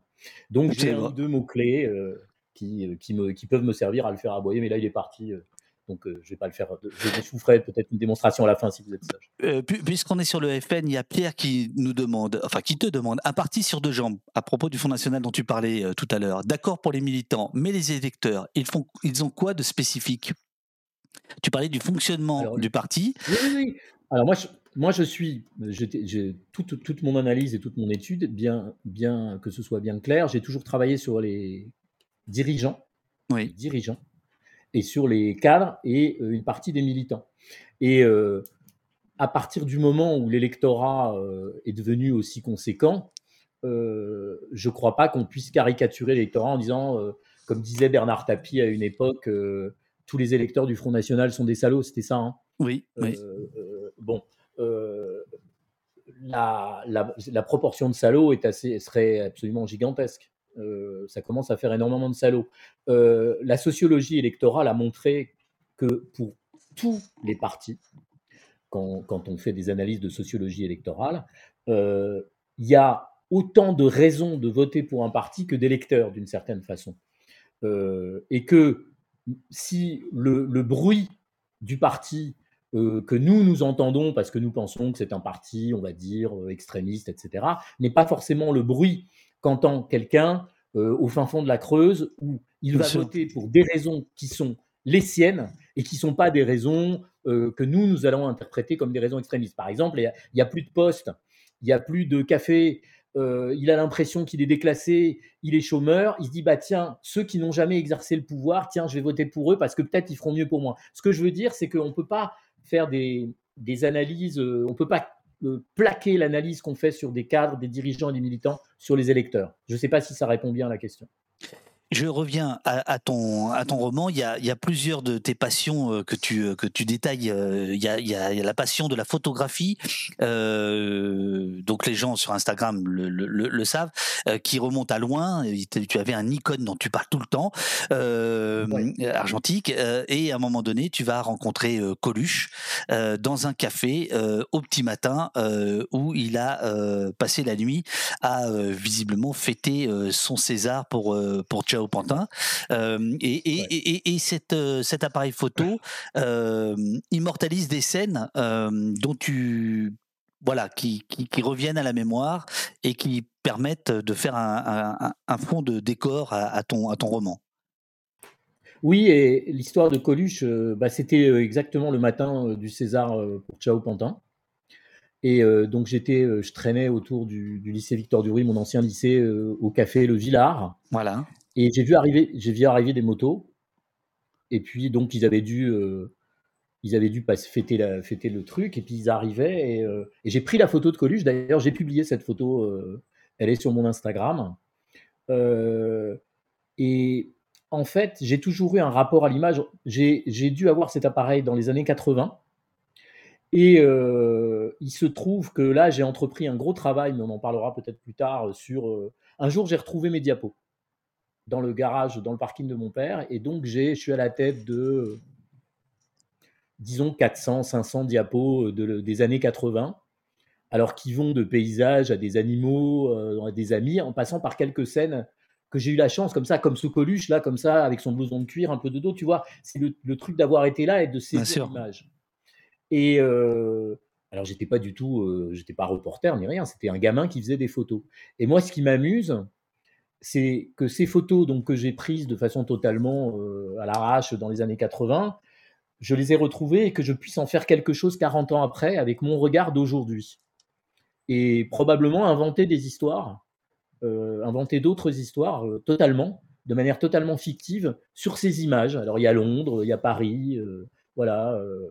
Je, trouve, je, trouve que, je trouve que la photographie euh, c'est peut-être le truc le plus important de ma vie, mais je m'en suis pas trop rendu compte en fait. Et heureusement, les réseaux sociaux sont arrivés. Et, euh, Instagram, euh, en me faisant faire des photos avec mon, avec mon smartphone, je me suis dit, mais c'est complètement con, tu savais faire de la photo. Rachète-toi des appareils, etc. Et donc j'ai racheté des appareils et je me suis remis à la photo. Et aucune de mes photos que je publie n'est faite avec un smartphone. Ah, pourtant tu essayes de, de, de choper certains personnages dans la rue avec ton téléphone. Racontes-tu je ne sais plus si c'est la Dame en rouge ou si c'est quelqu'un d'autre. Euh, oui, parce que j'ai, oui, oui, la Dame en rouge, pas encore. À l'époque, je n'ai pas encore repris euh, les appareils, puisque à l'époque où je fais cette photo, il n'y a pas encore. C'est, un peu, c'est tout au début des réseaux sociaux. Ah, j'ai, mal capturé la, Dame en rouge. La Dame en rouge fait partie de ces rencontres sur la plage avec ton chien notamment. Euh, il y, a une, y a une très belle rencontre où tu suis deux, deux, deux bonhommes qui se posent la question peut-on peut rire de tout? Et l'un euh, euh, dit non, non, mais ça je connais. La question c'est peut-on pleurer de tout? Ça, ça c'est magnifique. voilà. Et, et, tu les dépasses et tu t'en veux de les avoir dépassés. C'est vrai que ça aurait été super d'avoir la suite, mais quelle belle question. Et alors, il y a un autre. Qui te, qui, te, dit, qui te dit, qui te dit que j'ai pas inventé cette histoire? Au revoir, monsieur.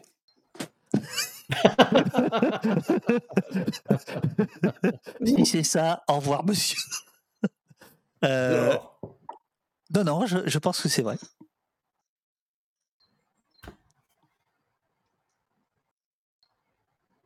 Parce que toutes les histoires sont vraies. Exactement. C'est Urial qui, c'est Urial qui me, qui me euh, souffle ça dans le, dans le, dans, dans, le chat. Alors, il y a une autre, passion, il, y a une, autre passion, c'est le, c'est le sport. Euh, donc, je, je, raconte, tu, tu as gagné ta vie en étant euh, prof de tennis. Alors, il y a des scènes absolument irrésistibles comme celle où tu donnes des, des cours à un milliardaire qui est très, très, très, très mauvais. au tennis, mais vraiment épouvantable, mais qui, euh, qui fait ça très bien après. Euh, tu joues aussi avec un, un, manchot qui lui, au contraire, joue admirablement et arrive à faire des. C'est génial, c'est génial. La, partie avec le manchot, c'est enfin la leçon avec le manchot, c'est formidable. Voilà, voilà. là, il coince la balle ici pour Sergir et il arrive en faisant un mouvement comme ça et hop, c'est absolument génial. Je, si vous avez jamais, jamais vu ça, c'est merveilleux. Et il y a, euh, tu parles de Saint-Étienne, Glasgow, ça c'est mes premiers souvenirs. Euh, Dominique Battenet et l'autre tir, etc. Les poteaux carrés. Je laisse, je, laisse, je, laisse les lecteurs et les lectrices euh, savourer ça. Mais je voudrais qu'on parle d'un dénommé Johnny Carter qui me plaît énormément. Johnny Carter, page 56. Alors Johnny Carter, en fait, je ne savais pas ce que c'était qu'un ami imaginaire on parlait pas trop de ça euh, dans les années 70. Euh, et donc, je m'étais inventé un personnage. Et dans tous mes jeux, dans toutes mes parties de billes euh, sur le sable, c'est ça, c'est ça. donc, il y avait un champion qui rejoignait les vrais. Il y avait un chanteur qui rejoignait les vrais et il s'appelait Johnny Carter. Et donc, ce Johnny Carter, j'ai décidé, il y a oui, c'est ça.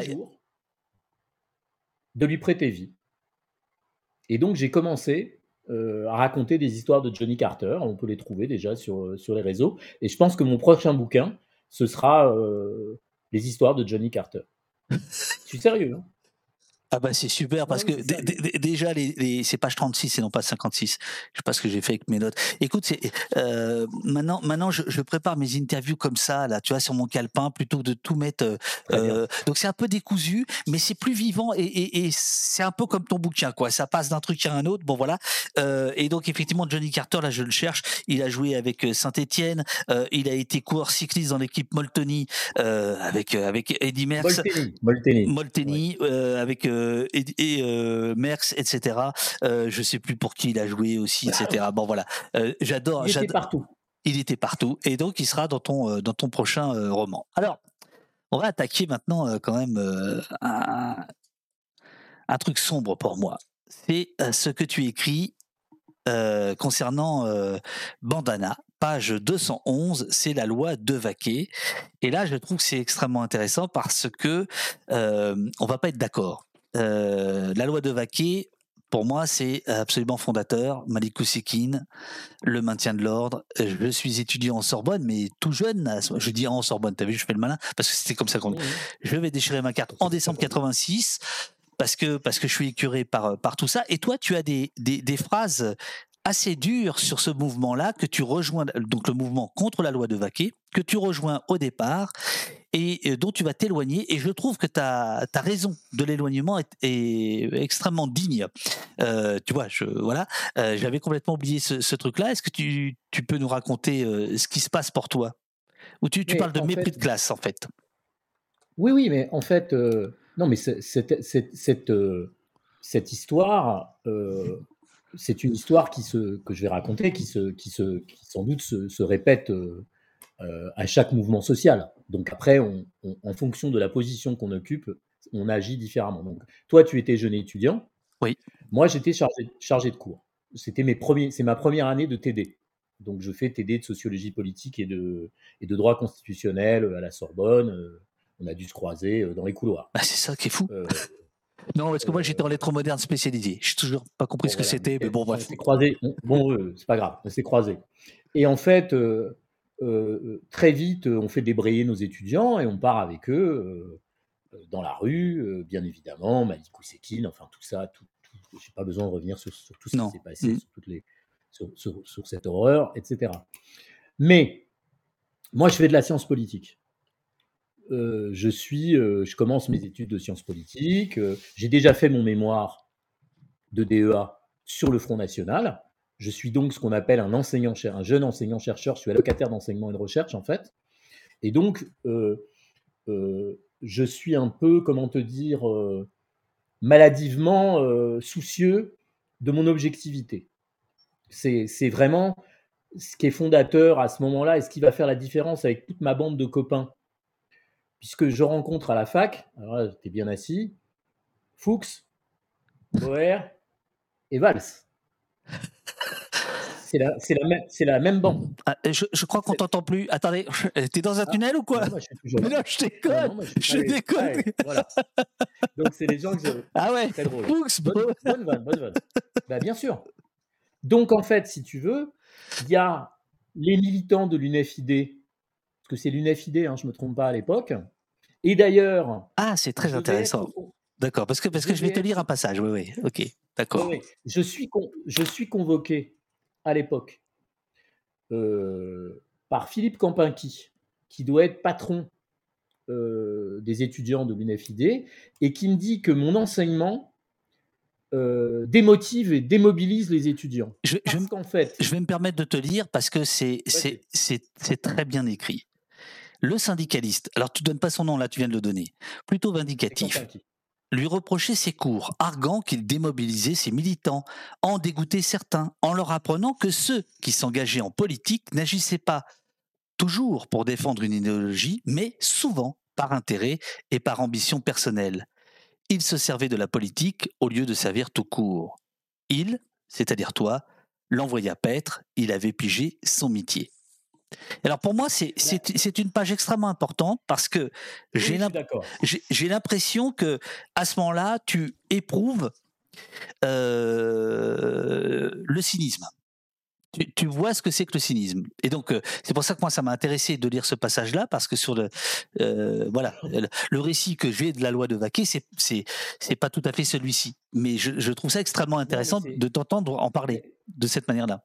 si tu veux, moi, mon job, c'est de commencer à enquêter et à travailler, à faire de la science politique. Et moi, mes profs, notamment Daniel Gaxi, il écrit un papier fondateur, lumineux, qui s'appelle Les rétributions du militantisme, où on montre bien que euh, le militantisme, bien sûr, il y a les gens qui y croient, il n'y a, pas de- il y a pas de sujet, mais il n'y a pas que ça. Et si tu veux, notre science politique d'obédience bourdieusienne, bourdieusienne s'appuie beaucoup sur les travaux de Weber, etc., de Max Weber, hein, pas, pas d'Henri Weber, que, Que tu vas retrouver plus tard. Voilà, on va en parler. que je ouais. vais retrouver plus tard. C'est un, un personnage incroyable, un des leaders de mai 68. Et, et en fait, euh, si tu veux, on voit très bien que il y a, comme tout à l'heure, j'expliquais euh, les gens pour, pour quelles raisons ils votent. Bah, les gens, ils militent, mais on le voit très bien, ils militent aussi pour rencontrer une petite amie. C'était comme ça qu'on, le plus souvent, les couples se faisaient, se deux faisaient. Euh, effectivement, parce qu'ils croient à la cause, parfois pour trouver un job, parfois pour trouver un appartement, etc. Et donc, en fait, cette sociologie politique, elle tend à montrer que l'explication euh, uniquement par l'idéologie n'est pas suffisante. Et moi, je découvre mon métier, euh, David. Et mon métier, c'est d'essayer d'expliquer ça et d'analyser ça. Donc, je- je- j'entre en contradiction avec euh, ceux qui militent, bien évidemment, et qui me le reprochent. Et surtout, et on parlait tout à l'heure du, du, euh, du mépris de classe, il y a un des slogans C'est ça. qui, qui, qui, est, extrait, qui est choquant, et, et quoi je disais que cette histoire se répète parce que c'est des trucs qu'on entend. À l'époque, le ministre de l'Éducation, c'est pas De Vaquet, c'est René Monori. Parce que De, de Vaquet, il s'occupe de l'enseignement supérieur. Et Monori, il est garagiste. Et les mômes dans les manifs, et je, et je l'ai fait aussi, ils crient quoi? Euh, Monori passe ton bac. Et donc, tu es vraiment dans un truc où, voilà, le ministre de l'Éducation, euh, euh, tu peux, tu peux pas être garagiste, en fait. Et tu vois comment, quand, quand je dis ça aujourd'hui, c'est vachement choquant, en fait. Bien Tu sûr. réfléchis depuis. Bien sûr. Bien Ah sûr. oui, mais à l'époque, on ne se pose pas ces questions. Et donc, c'est un de mes aînés qui dit, mais regardez, euh, monsieur Birenbaum, euh, les gens avec qui vous êtes dans la rue, etc., quand même, ça, ça, c'est pas un slogan de gauche, hein, Monori passe ton bac. Et ça me, ça me, ça me rapproche, si tu veux, euh, donc ça me, ça, me, ça me déplace et ça me remet d'équerre pour faire mon boulot, qui n'est pas celui, bien évidemment, de, de militant. Mais ce que ton livre n'arrive pas à, à- à dire, c'est est-ce que tu vas échapper au cynisme ambiant? Ou est-ce que tu Euh, vas dans l'incarner, en quelque sorte je, je, je serai cynique, bien sûr, je le serai. Euh, quand, quand tu entres dans le système euh, médiatique comme moi j'y suis entré, tu as un moment, euh, le, le gamin, euh, est remplacé par quelqu'un de plus cynique. Mais probablement ai-je eu la chance, et c'est ce que j'explique, et c'est le sens de ce livre, d'être rattrapé par le gamin. Mmh et le gamin qui, qui, qui, qui, qui si tu veux, il y a un moment, je, ne, je me dégoûte, quoi, je supporte plus tout ça. Donc, effectivement, il y a eu ce cynisme, il y a eu cette période cynique où je pensais que, bah voilà, la fin justifie les moyens pour aller vite. Et puis, j'ai été rattrapé. Et j'ai été rattrapé largement par le môme. Et le môme, il n'est pas cynique. Les enfants, ils sont pas cyniques. Non, pas du tout. Non, puis il a, il, a le, meilleur ami du monde, Johnny Carter. Donc euh, il, a, en plus Johnny Carter qui est là à, lui tenir la main. Donc euh, oui, il y a eu cynisme, bien évidemment. On, va, on, va venir, on va venir justement à cette période euh, qui finalement est assez noire, bien qu'à l'époque elle est dorée. C'est ta période médiatique, Canal+, Europe 1, RTL, le fils Sarkozy dont je parlais tout à l'heure, on va revenir. Mais juste un tout petit truc. D'abord, il y a, as un passage. Donc tu parlais d'Henri Weber, donc un des leaders de 68 qui qui va se retrouver, je crois, sénateur, me semble-t-il. Euh, enfin, en tout ah, cas, oui. voilà, euh, au Parti euh, socialiste, incarnation de de, de, ce que certains avaient appelé le, du col Mao au, col au Rotary Club. et toi, tu, tu, vas travailler sous, enfin, avec lui, rue Solferino, donc chez les, les, les socialistes. Tu n'as pas ta carte du, Parti socialiste. tu vas, voilà, 10 rue Solferino 1993, tu as 32 ans à ce moment-là. Et tu parles de, de. Tu parles de Bérégovoy, d'une rencontre avec Bérégovoy. Bah, en fait, c'est le désastre électoral du Parti socialiste. Et à l'époque, Pierre Bérégovoy pense qu'il est là, Premier ministre, pense qu'il est largement responsable parce qu'il est mis en cause dans l'affaire du prêt d'un million de francs pour acheter son appartement par un ami du président qui s'appelait Roger Patrice Pellat. Et il va très très mal le, vivre. Et je croise, euh, après le résultat désastreux dans les couloirs de la rue de Solferino, une espèce de silhouette grise. Euh, un homme qui donc était Premier ministre, euh, qui ne l'est plus. Enfin, on est dans la transition avec la nomination de Balladur, ça va être une nouvelle cohabitation. Et je vois cet homme totalement défait, quoi. Et on sait que malheureusement, quelques, quelques jours ou quelques semaines plus tard, il, se tuera d'une balle dans la tête le 1er mai 1993. Et je, je conserve, tu vois, c'est tout à l'heure, je te disais que je me souviendrai toute ma vie de, Clash dans la voiture à Londres. Je crois que je me souviendrai toute ma vie d'avoir croisé cet homme-là, que les autres regardaient plus trop. Hein parce qu'on lui faisait porter vachement le chapeau. Euh, tu te souviens de la période, euh, il était quand même très largement euh, culpabilisé pour, la, pour le désastre, alors qu'il était, il était, il était, il était sans doute pas le seul responsable de cette défaite. Et donc oui, c'est une image très marquante pour moi très très marquante. On le, on le, on le, on le sent rien que à, t'entendre. Je voulais aussi parler de ton amour des livres, mais on peut, on peut, on peut laisser ça, euh, euh, la, surprise au, au, lecteur et, notamment tes, tes, visites chez les bouquinistes où tu rachètes aussi, euh, où tu rachètes aussi tes propres livres quand ils sont à 1 euro parce que, parce que vraiment ça te fait mal au cœur et tu veux pas que les gens voient ça? Mais non, je, non, non, c'est pas du tout que je veux pas que les gens voient ça. D'abord, c'est toujours bien d'avoir son bouquin pour le filer à un copain. Bien et sûr. Puis, et puis ça calme. Quand tu vois que ton livre il vaut 1 euro, tu te dis bah putain, je me suis fait chier et voilà, ça vaut un euro. Merci les gars. Et tu, as cette, et, et, tu regardes quand même s'il y a tout hasard, il n'y a pas euh, une dédicace à un journaliste, si ce serait pas un livre de journaliste, parce que ça c'est quand même, bah, c'est quand même le truc qui fait mal au cul. C'est tous ces livres de ah bah, presse, ces services de presse qui se retrouvent.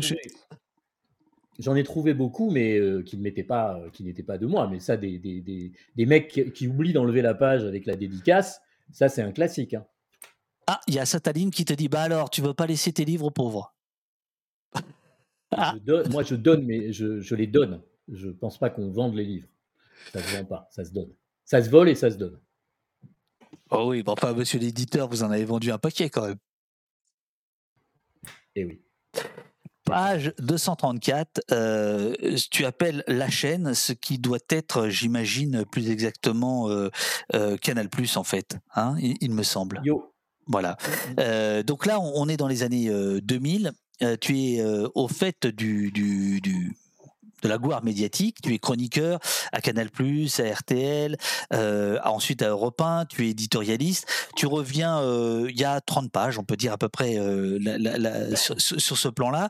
Alors d'abord, tu as une tu as une, une très belle rencontre sur un sur un plateau de télé qui qui est pas cool avec toi. Il s'agit de on ne peut pas plaire à tout le monde qui va t'assassiner avec un petit reportage contre ton ton ton livre alors qu'il t'invite. Enfin, c'est toujours les bonnes manières de ces gens-là. Tu as quand même une, voix derrière toi, une main qui, qui, qui s'agrippe et qui dit Moi, j'ai lu votre livre hier, je vais vous défendre. Euh, qui, qui est cette personne? Guillaume Depardieu. C'est ça. C'était euh, c'était vraiment la sortie de nos délits d'initiés. Je me suis fait massacrer. Massacrer. Bon. Heureusement, j'en ai vendu beaucoup, donc comme ça, ça compensait. Et euh, je me suis fait massacrer parce que je m'attaquais déjà à la connivence entre journalistes et politiques. C'était ça, le vrai sujet. C'était ça, oui. Même, même si je l'ai pris par un angle qui me sera beaucoup reproché, c'est-à-dire de, de, dire que cette collusion, elle passait largement par des relations privées. Et à l'époque, ça ne se faisait pas. Aujourd'hui, on publie des vidéos de sexe en érection de candidats aux élections. Donc, j'étais vraiment un enfant de cœur. mais donc, euh, Guillaume Depardieu est avec moi sur ce plateau. À ma gauche, il y a Marc Blondel, que je ne mentionne pas, qui me, qui me calcule même, qui me calcule même pas. Et puis c'est Marc-Olivier Fogiel qui est le grand ordonnateur du massacre. Et euh, Depardieu me dit, euh, Guillaume me dit, t'inquiète pas, je suis là. il m'a soutenu. Tu sais, comme comme si on. Je ne connais pas, hein. j'avais jamais rencontré de ma vie, je l'ai plus jamais revu de ma vie. Le gars, il a été avec moi pendant euh, la demi-heure, quoi. Parce qu'il avait lu, parce qu'il trouvait que ce que je disais, euh, peut-être ça l'avait touché, peut-être il trouvait que j'avais raison, peut-être simplement il supportait pas l'idée du lynchage qui était en cours. Et ça a été un moment très important, oui. C'est très important. Le, livre, ça, le livre s'intitulait donc euh, Nos délits d'initiés et tu as été cartonné euh, par euh, des gens qui sont toujours des ah éditorialistes qui sont qui sont toujours là. La, question que je voudrais te poser, c'est comment on barbote dans un milieu aussi hostile? Eh ben, je pensais que j'étais en titane. Je pensais que j'étais que ça me touchait pas. Je pensais que l'important c'était qu'on voit ma tronche. Alors, on va repartir tout au début de l'émission. J'ai euh, maintenant une, analyse là-dessus euh, qui n'est pas, pas, explicite, mais qui, est entre les lignes. Je pense que quand on a été euh, le fils et le petit-fils d'une famille cachée, on a un problème et qu'on veut être vu et reconnu. Mmh en tout cas, moi, c'est comme ça c'est peut-être de la psychanalyse de comptoir et de bazar, mais j'ai eu envie d'être connu. J'ai eu envie d'être reconnu presque pour payer, pour, euh, pour solder la dette de ma mère qui avait passé ses deux ans à l'âge le plus important, entre 13 ans et 15 ans, enfermé dans 6 mètres carrés. Mmh c'est mon analyse. En tout cas, moi, je, voilà, je le vois comme ça. Et donc, j'ai tout fait et ma mère était. Euh, il n'y a, pas de mots pour dire la fierté de ma mère à chaque fois que je passais sur euh, une antenne. Mmh Mes parents il découpait les articles de journaux, il ratait pas une émission, il faisait des cassettes des émissions de radio.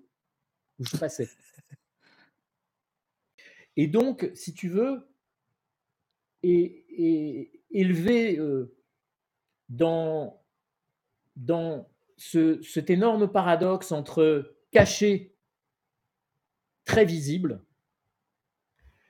moi, j'ai considéré que c'était normal et que je devais. Euh, c'était la dette, quoi. Et j'ai eu tort. Parce qu'on ne, règle pas ce problème comme ça. Là aussi, c'était d'une. Tu vois, ouais, j'ai été cynique, mais je suis un très grand naïf, en fait.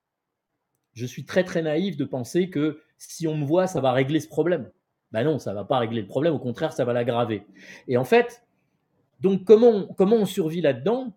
Bah, on, on, survit euh, euh, en n'étant pas très bien parfois, mais en se disant euh, trace, c'est normal, t'es visible, t'es visé, t'avances, t'avances, tu fais ton truc, malheureusement, à un moment, ou heureusement, j'ai été rattrapé par la patrouille, comme on dit chez toi, à Haut Poste, et je me suis effondré. Et je pense que cet effondrement, il, il est, il est, très largement, très largement lié à cette contradiction entre caché, super visible. Voilà, je ne sais pas ce que tu en penses, mais en tout cas, c'est non, non. analyse. je, je, trouve ça très, très percutant. Question euh, connexe de Sentier Battant, euh, sans malice, dit-il. Comment peut-on être chroniqueur de médias avec des lignes éditoriales aussi diverses? Est-ce que, est, que tu viens d'expliquer ou pas? J'étais pas en même temps. Non, non, mais j'étais pas en même temps euh, dans, dans, tous ces médias. Non, mais passé de l'un à l'autre. Alors, en même temps, chroniqueur, je l'ai été sur Europe 1 à la grande époque et France Info les lignes, elles sont pas diverses. Hein. Euh, je, faisais à peu près la même chose, c'est-à-dire raconter des histoires. C'était pas de, c'était pas, de l'éditorial politique. Euh, c'était pas, euh, c'était vraiment, je venais là sur Europe, je racontais les histoires du web que je découvrais. Absolument. sur France Info, sur France Info, je faisais des choses qui étaient assez similaires. Donc là, il n'y avait pas d'histoire de ligne politique. Au Grand Journal, quand j'ai bossé les six mois que j'ai passé au Grand Journal à Canal, je venais là où je faisais, une rubrique qui s'appelait Copinage et crustacés et où, euh, où j'essayais, j'étais un peu d'être dans le dessous des cartes, etc. Ça n'a pas duré très longtemps. Euh, je me suis fait virer avec perte et fracas, mais c'est une autre histoire. Et, mais donc, il n'y avait pas, j'étais pas dans un truc. Euh, là, le, vrai moment où je donne mon avis sur tout, c'est je le raconte, c'est à RTL, dans On refait le monde. C'est ça. émission créée, créée à l'époque d'abord par Christophe Ondelat et reprise ensuite par Pascal Clark, puis par euh, Nicolas Poincaré. Et, et, en, et en fait. Euh, et où, nous avons débattu. Nous avons débattu parce que moi, j'ai ce petit moment-là. On a été ensemble. Ouais, tu, toi aussi, tu es passé par là, tu vois. Et, mais donc, euh, c'est pas un problème de ligne. Moi, je, faisais à peu près la même chose partout où j'étais. Hein. J'étais pas, j'ai pas, je changeais pas de, il y avait pas deux Guy Birenbaum, un de droite, un de gauche. C'était pas ça du tout. C'était, je venais raconter des histoires. Ou quand on a fait des clics et des claques, où j'ai vu que les gens en parlaient dans, dans le forum avec, euh, avec Guigné à Bicaire, on était aussi, on, faisait notre boulot euh, de façon tout à fait. Il n'y avait pas de, couleur politique dans le boulot qu'on faisait. Alors, 2005, la chaîne, c'est Canal. Tu écris à propos de ton travail, deux minutes de pas grand-chose, ou d'à peu près, très bien payé, il, c'est-à-dire toi, côtoyait toutes les vedettes qui venaient là en promo. On le maquillait, l'habillait, le chouchoutait. Donc là, tu racontes un peu le, quotidien euh, de, la star de, télé, et puis on comprend petit à petit que, ça ne te va pas. Et tu as, à propos de On refait le monde, qui est un peu la matrice de tout, de tout le commentariat actuel, donc c'est-à-dire qu'en fait c'est un vrai problème, c'est-à-dire que nous avons participé quand même au pourrissement du débat public par, sa, par sa genèse, c'est mon, mon, mon, analyse. et là tu as un truc assez drôle que je voudrais dire, Page 238, rapidement, dans ces émissions de débat sur l'actualité où il avait son rond de serviette, chaque chroniqueur finissait par ressembler à une parodie de lui-même. Le vieux réac, mais pas facho, le facho n'était pas encore tendance pour doper les audiences. Le journaliste du Figaro tiré à quatre épingles, libéral, mais sympa, mais déjà très de droite. Le vieux communiste au grand cœur et pochette assortie. Le représentant AOC de la gauche caviar. Le journaliste, tu me diras si, si ça je me suis senti visé. Toujours mal sapé de gauche. Le patron de Canard, postillonneur, il fallait se baisser sous la table pour éviter ses éclats quand il est récuté. L'intello qui avait toujours la bonne citation et le bon auteur en bandoulière, même si personne n'a vérifié. La beurette ou le beurre, c'était incroyable, mais on utilisait vraiment ces mots-là dans ces années-là. Là où le journaliste qu'on a vu d'autres, qui a bourlingué, connu tout Paris et à qui on ne l'a fait pas. Les correspondants étrangers avec un accent pittoresque, sinon ça ne servirait à rien d'avoir des étrangers. Le meilleur éditorialiste politique de France officiellement dans le paysage depuis la fin de la quatrième République. J'adore, j'adore ce passage. ils, sont, ils sont toujours là, ils sont toujours là, tous. Nous, on n'y est plus, mais ils sont toujours là. Tu les écoutes ou pas? Oui, oui, j'adore ça. C'est ah. un kiff total. Je, suis, euh, ça me fait marrer de voir jusqu'où ça peut aller. C'est vrai? Ouais, oui, ça me fait marrer parce que je me dis, euh, euh, quand même, euh, alors tu parlais de pourrissement du débat public tout à l'heure. Alors d'abord, historiquement, c'est pas c'est pas tout à fait vrai. D'abord, on refait le monde, ça vient de On refait le match. Absolument. La première, la première émission, c'est Sacomano, et c'est euh, donc d'abord c'est des émissions de commentaires sportifs qui vont ensuite dériver Voilà. vers le commentaire en plateau de l'actualité. Mais Et on va voir des commentateurs sportifs devenir des commentateurs politiques.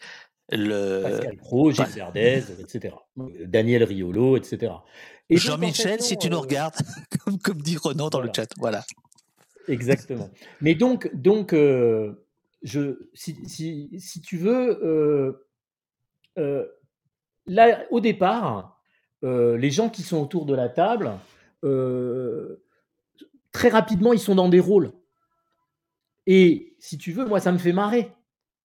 Ça- toi aussi, ça te faisait marrer de faire le gaucho euh, à RTL.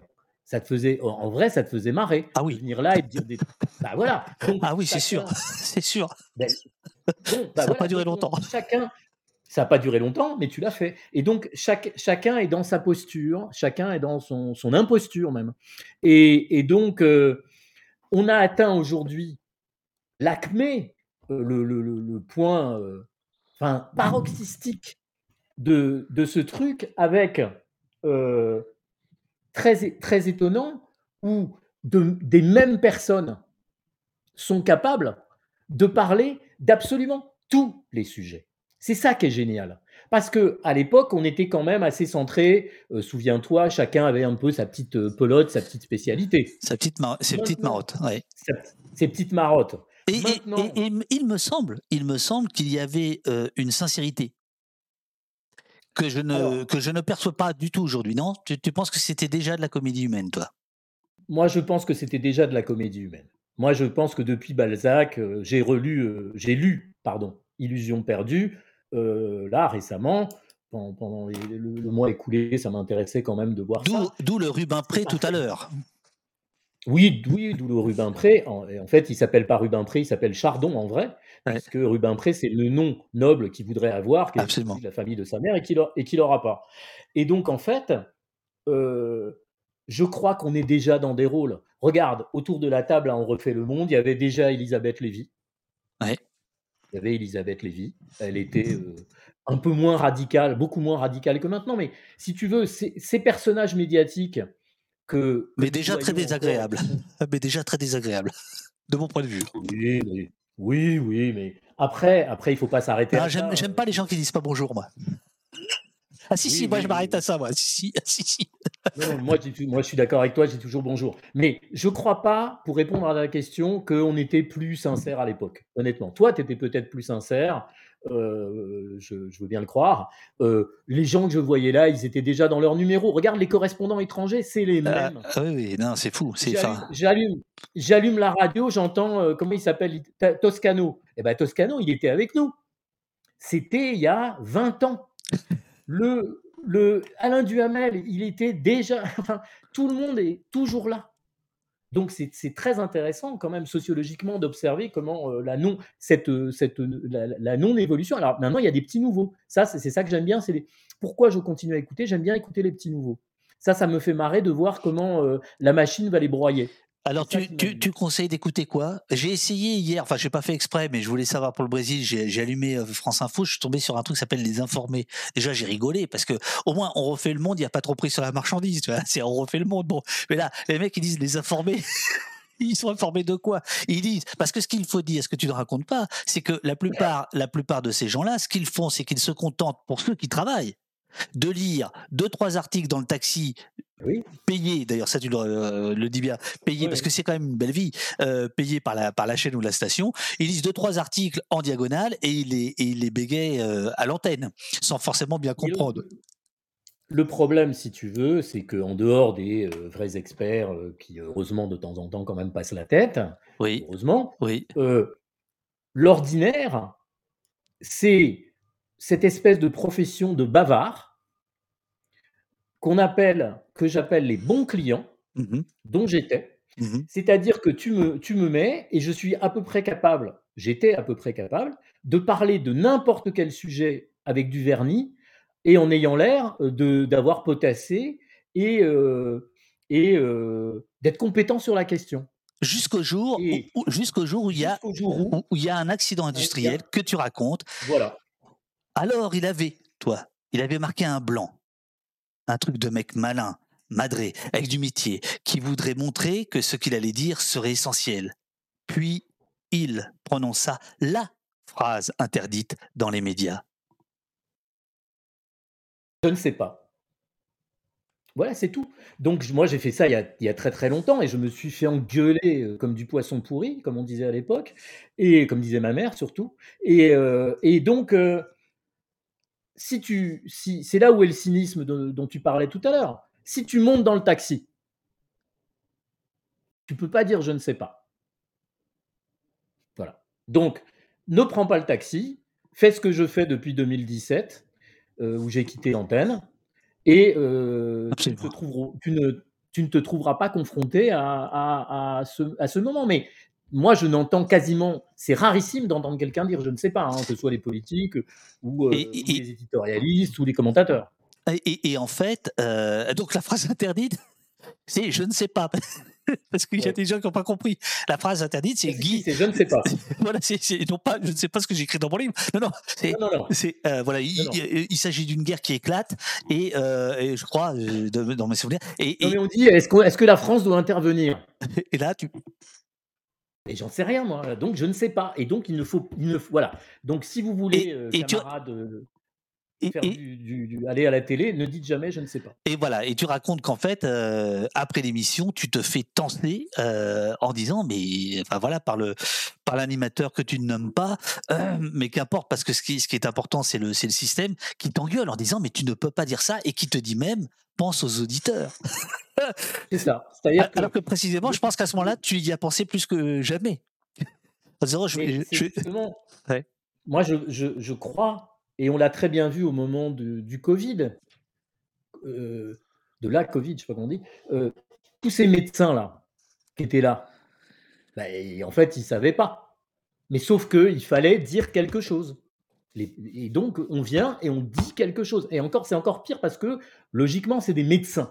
Donc, ils auraient dû, euh, les scientifiques, au moins, avoir l'honnêteté de reconnaître qu'ils ne savaient pas. Alors, il y en a eu qui l'ont fait, hein, mais c'était rarissime. Et donc, ce, voilà, la, leçon de tout ça, c'est que si tu montes dans le taxi pour aller euh, faire le malin, bah, tu fais le malin. Et c'est pour ça que tout à l'heure, quand tu disais qu'on était sincère, je suis pas sûr parce qu'il nous est arrivé à l'un et à l'autre et à tous les autres de parler de sujets sur lesquels effectivement on avait lu trois papiers avant. Hein. Et encore. Alors c'est juste pour, pour une petite précision.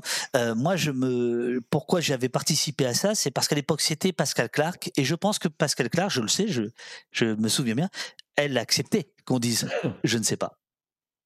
Oui, mais elle, elle était très particulière euh, par rapport à cet exercice, me semble-t-il. Oui, Enfin, je pense que c'était une erreur de casting. Pour ah bah oui, bah oui, c'est pour ça, c'est pour ça que c'était rigolo. Il y avait, il y avait un effet sabotage, tu vois. C'est-à-dire que elle, elle, a, a, oui, enfin, le sabotage n'a pas duré très longtemps. Bah non. Si je ne m'abuse. Non, non, non, non, voilà. non, bien sûr. Alors, il y a eu, il y a eu un, il y a eu quelqu'un après. Il y a autre chose, voilà. Il y a autre chose que tu as, que que que, que tu racontes qui va être un, un révélateur. C'est euh, dans des émissions euh, où tu te trouves en train d'écouter des gens notamment personnel politique, euh, qui disent l'inverse de ce qu'ils t'ont dit quelques minutes avant dans les loges ou qu'ils te diront après. Donc l'espèce de, de, de, de, double discours permanent. Et ça, ça te... Bah, la preuve, là, t'en as marre. Tu souffles, tu te dis, bah, comment ça, ça s'arrête ah ça me rend... non, Ou alors c'est parce que ça, ça, te rend malade. Voilà. Non, mais ça m'a rendu malade. Euh, c'est le chapitre Off the Record. Oui, c'est la campagne présidentielle 2016-2017 où en fait, euh, on est en pleine affaire Fillon. Et donc, euh, euh, d'ailleurs, c'est sur notre plateau que Fillon euh, vient tout de suite après sa phrase Est-ce que le général de Gaulle aurait été mis en examen? Et qui dit sur ce plateau-là que nous, les journalistes, on n'enquête pas assez. Tu te souviens de ça? Mmh Il vient à France Info et dit Mais quand il y a une affaire, vous la suivez pas et tout. Et après, il va reprocher le contraire. C'est ça qui est mmh absolument génial quand on va enquêter sur lui. Et donc, la campagne avance, avance, elle s'effondre.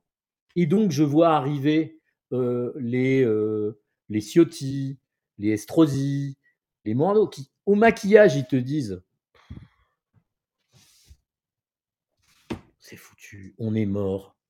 Et hop, le rouge s'allume. Là, a le mec se redresse.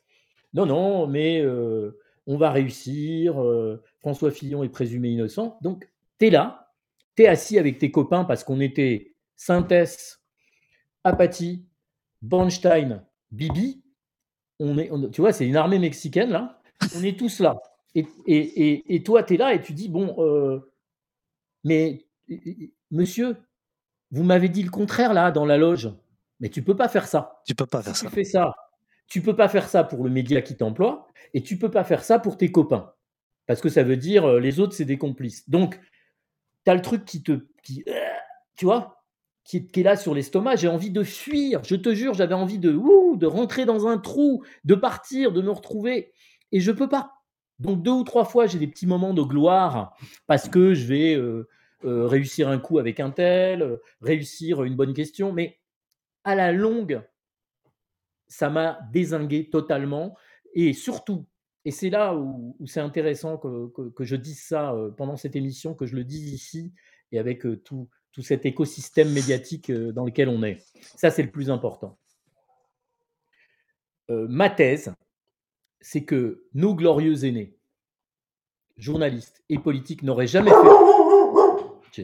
N'auraient, tu vois, c'est le moment où ça le fait. C'est quoi, c'est quoi le, le mot clé pour que le, le chien bois.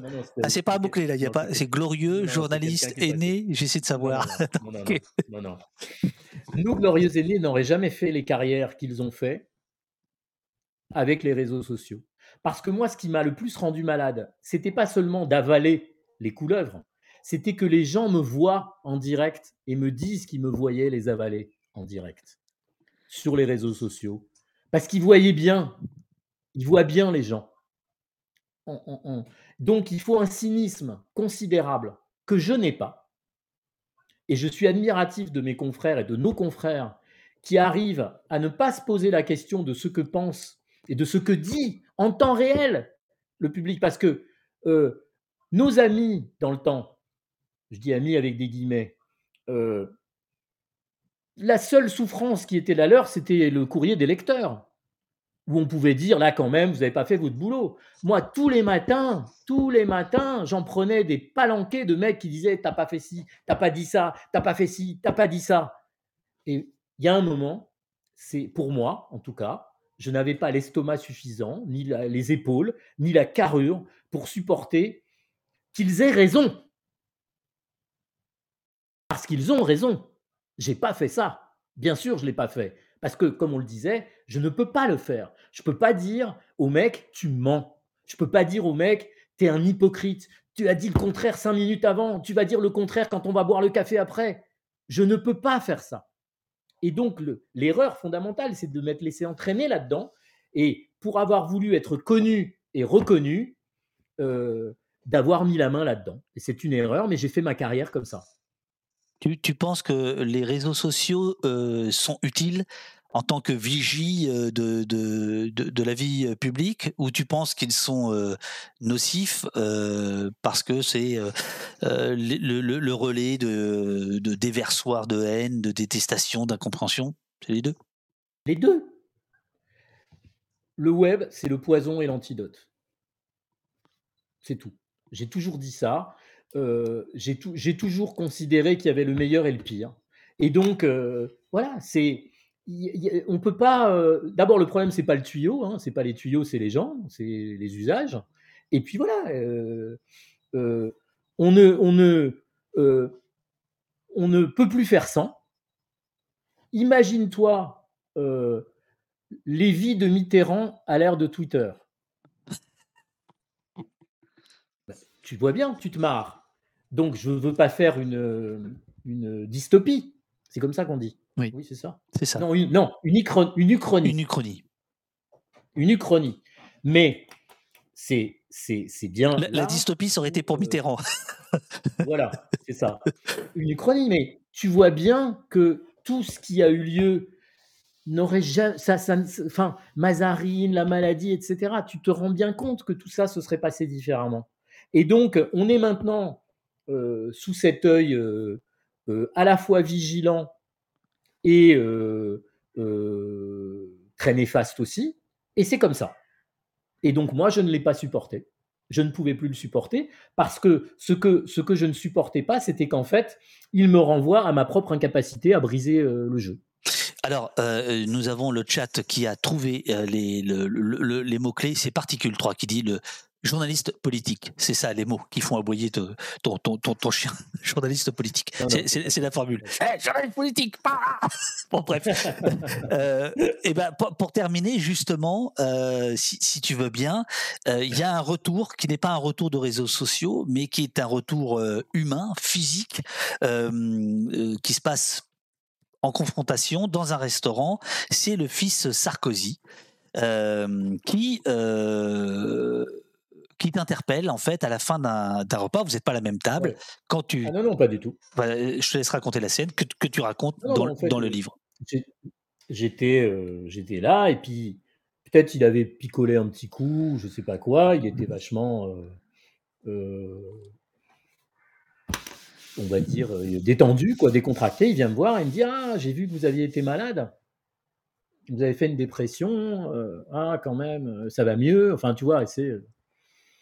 Et il me dit, euh, et euh, il dit, je vous ai entendu en interview expliquer que euh, vous étiez à l'époque vachement violent, vachement vindicatif, que c'était ça l'antenne, etc. Il dit, bah, c'est bien que vous en ayez pris conscience, hein, parce que moi, vous m'en avez mis plein la gueule et euh, je suis pas sûr que c'était tout à fait, tout à fait légitime. Donc, j'espère que vous ne recommencerez pas et que vous avez compris ce que ça fait que d'être pris pour cible euh, en permanence quand on pense qu'on ne doit pas l'être. Et je trouve que c'était assez intéressant euh, d'avoir ce, retour euh, euh, et de se rendre compte que euh, on fait jamais assez attention aux gens en fait dans ces métiers et euh, aux gens euh, en général, aux gens connus, aux gens pas connus. On est assez. euh, tu viens sur un plateau, tu viens euh, dire ce que tu as à dire, et puis euh, soit tu désingues. Enfin, moi, j'étais plutôt, tu, tu- tu l'as dit dans la présentation, j'étais plutôt féroce, quoi. Mhm. Euh, et et, je me posais pas la question de l'effet en retour. Et pour avoir vécu cet effet en retour, comme je viens de le raconter, moi-même dans la position de questionneur, me faisant tenser par le public qui trouvait qu'on faisait pas le boulot, et je, sou- soudainement, ça m'a éclaté au visage. Et, euh, et c'était c'était vachement intéressant qu'ils me le disent. Qu'il ait tort ou qu'il ait raison, c'est même pas le problème. Qu'il l'ait ressenti comme ça, c'est tout. Et qu'ils le disent et que moi, je, je, je le raconte. Parce que je- on raconte jamais ça. Jamais. Ça se raconte pas. Jamais. Donc j'ai trouvé que c'était bien de le raconter et, euh, et que c'était euh, honnête et que dans, ce- dans, ce, dans ce livre dans lequel j'essaye de me rapprocher le plus de, euh, de ce petit garçon euh, euh, que j'ai été, c'est un peu comme le petit garçon qui, tu vois, il se fait taper comme ça et qui est pris en faute et, et qui le raconte, quoi. Et j'ai trouvé ça vachement bien de sa part et j'ai ressenti la nécessité de le raconter. Que dit, dernière question, que dit ton papa, ton père, qui est donc toujours vivant, nous disais-tu, 96 ans, est-ce qu'il a lu ton livre? Il, mais il adore. Non, Ah, mais il, père, est fan jusqu'au bout, lui, alors. Mais non, mais mon- tout ce que je fais, il faut bien que vous compreniez un truc. Je suis un génial. génie. Ah bah ouais, Je suis un génie. bah bien sûr. Je suis fantastique. euh, Waouh, voilà, donc euh, il y a C'est- génial, c'est génial. Non, non, mais c'est une chance. C'est une chance formidable d'avoir un père de 96 ans surtout et euh, qui joue encore au tennis. Et il, met de, il, te, il te met un petit peu des, des passings ou pas? Comment on dit au tennis? Je connais rien, moi. Écoute, euh, moins qu'avant. Salutations au papa, dit Eurial dans le, dans le chat. Mon cher Guy, c'était un, je, lui, je lui ferai passer. c'était un bonheur de, de converser avec toi. Ça faisait, ça fait très longtemps qu'on s'est pas vu en réalité.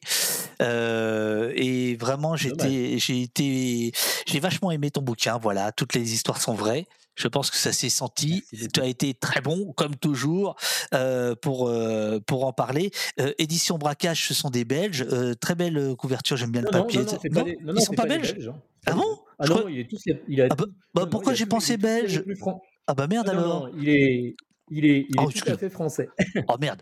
Non, c'est pas grave. Euh, Renan nous dit bien envie de le lire. Pas à pas nous dit passionnant. Et là, je pense que les remerciements vont vont vont arriver. Euh, donc prochain bouquin, c'est les aventures de Johnny Carter. Euh, voilà, les folles aventures incroyables de Johnny Carter, un truc comme ça, j'imagine. Voilà, c'était super. Encore un bouquin qu'Opost va me faire acheter. Dit curieux Aurore. Merci énormément, monsieur. Vous êtes passionné, passionnant. Merci. Oh, il faut pas exagérer. Hein. Euh, merci d'avoir écouté L'enfant en toi, dit Zerbal. Euh, Sataline, merci pour l'entretien. Et voilà. Donc, comme de toute façon, tu es abonné au poste.fr, je Oui, t'en. remercie infiniment. Tu vas pouvoir euh, visionner le replay dans quelques, dans quelques minutes. Faut revenir vite. Merci pour cet entretien très sympathique, nous dit Sentier. Battant. Voilà, voilà, voilà. Merci Bon. à vous tous et, et abonnez-vous au poste parce que c'est bien ce qui fait euh, Dufresne. Il, il, il a un peu, il est mal sapé, ça. Euh, C'est parce que bien sûr c'était de lui dont je parlais, mais on l'aime bien quand même. Salopard. Allez, je t'embrasse. À bientôt. À Je bientôt. t'embrasse aussi. Merci Ciao. beaucoup. Ciao, ciao. Merci. Merci.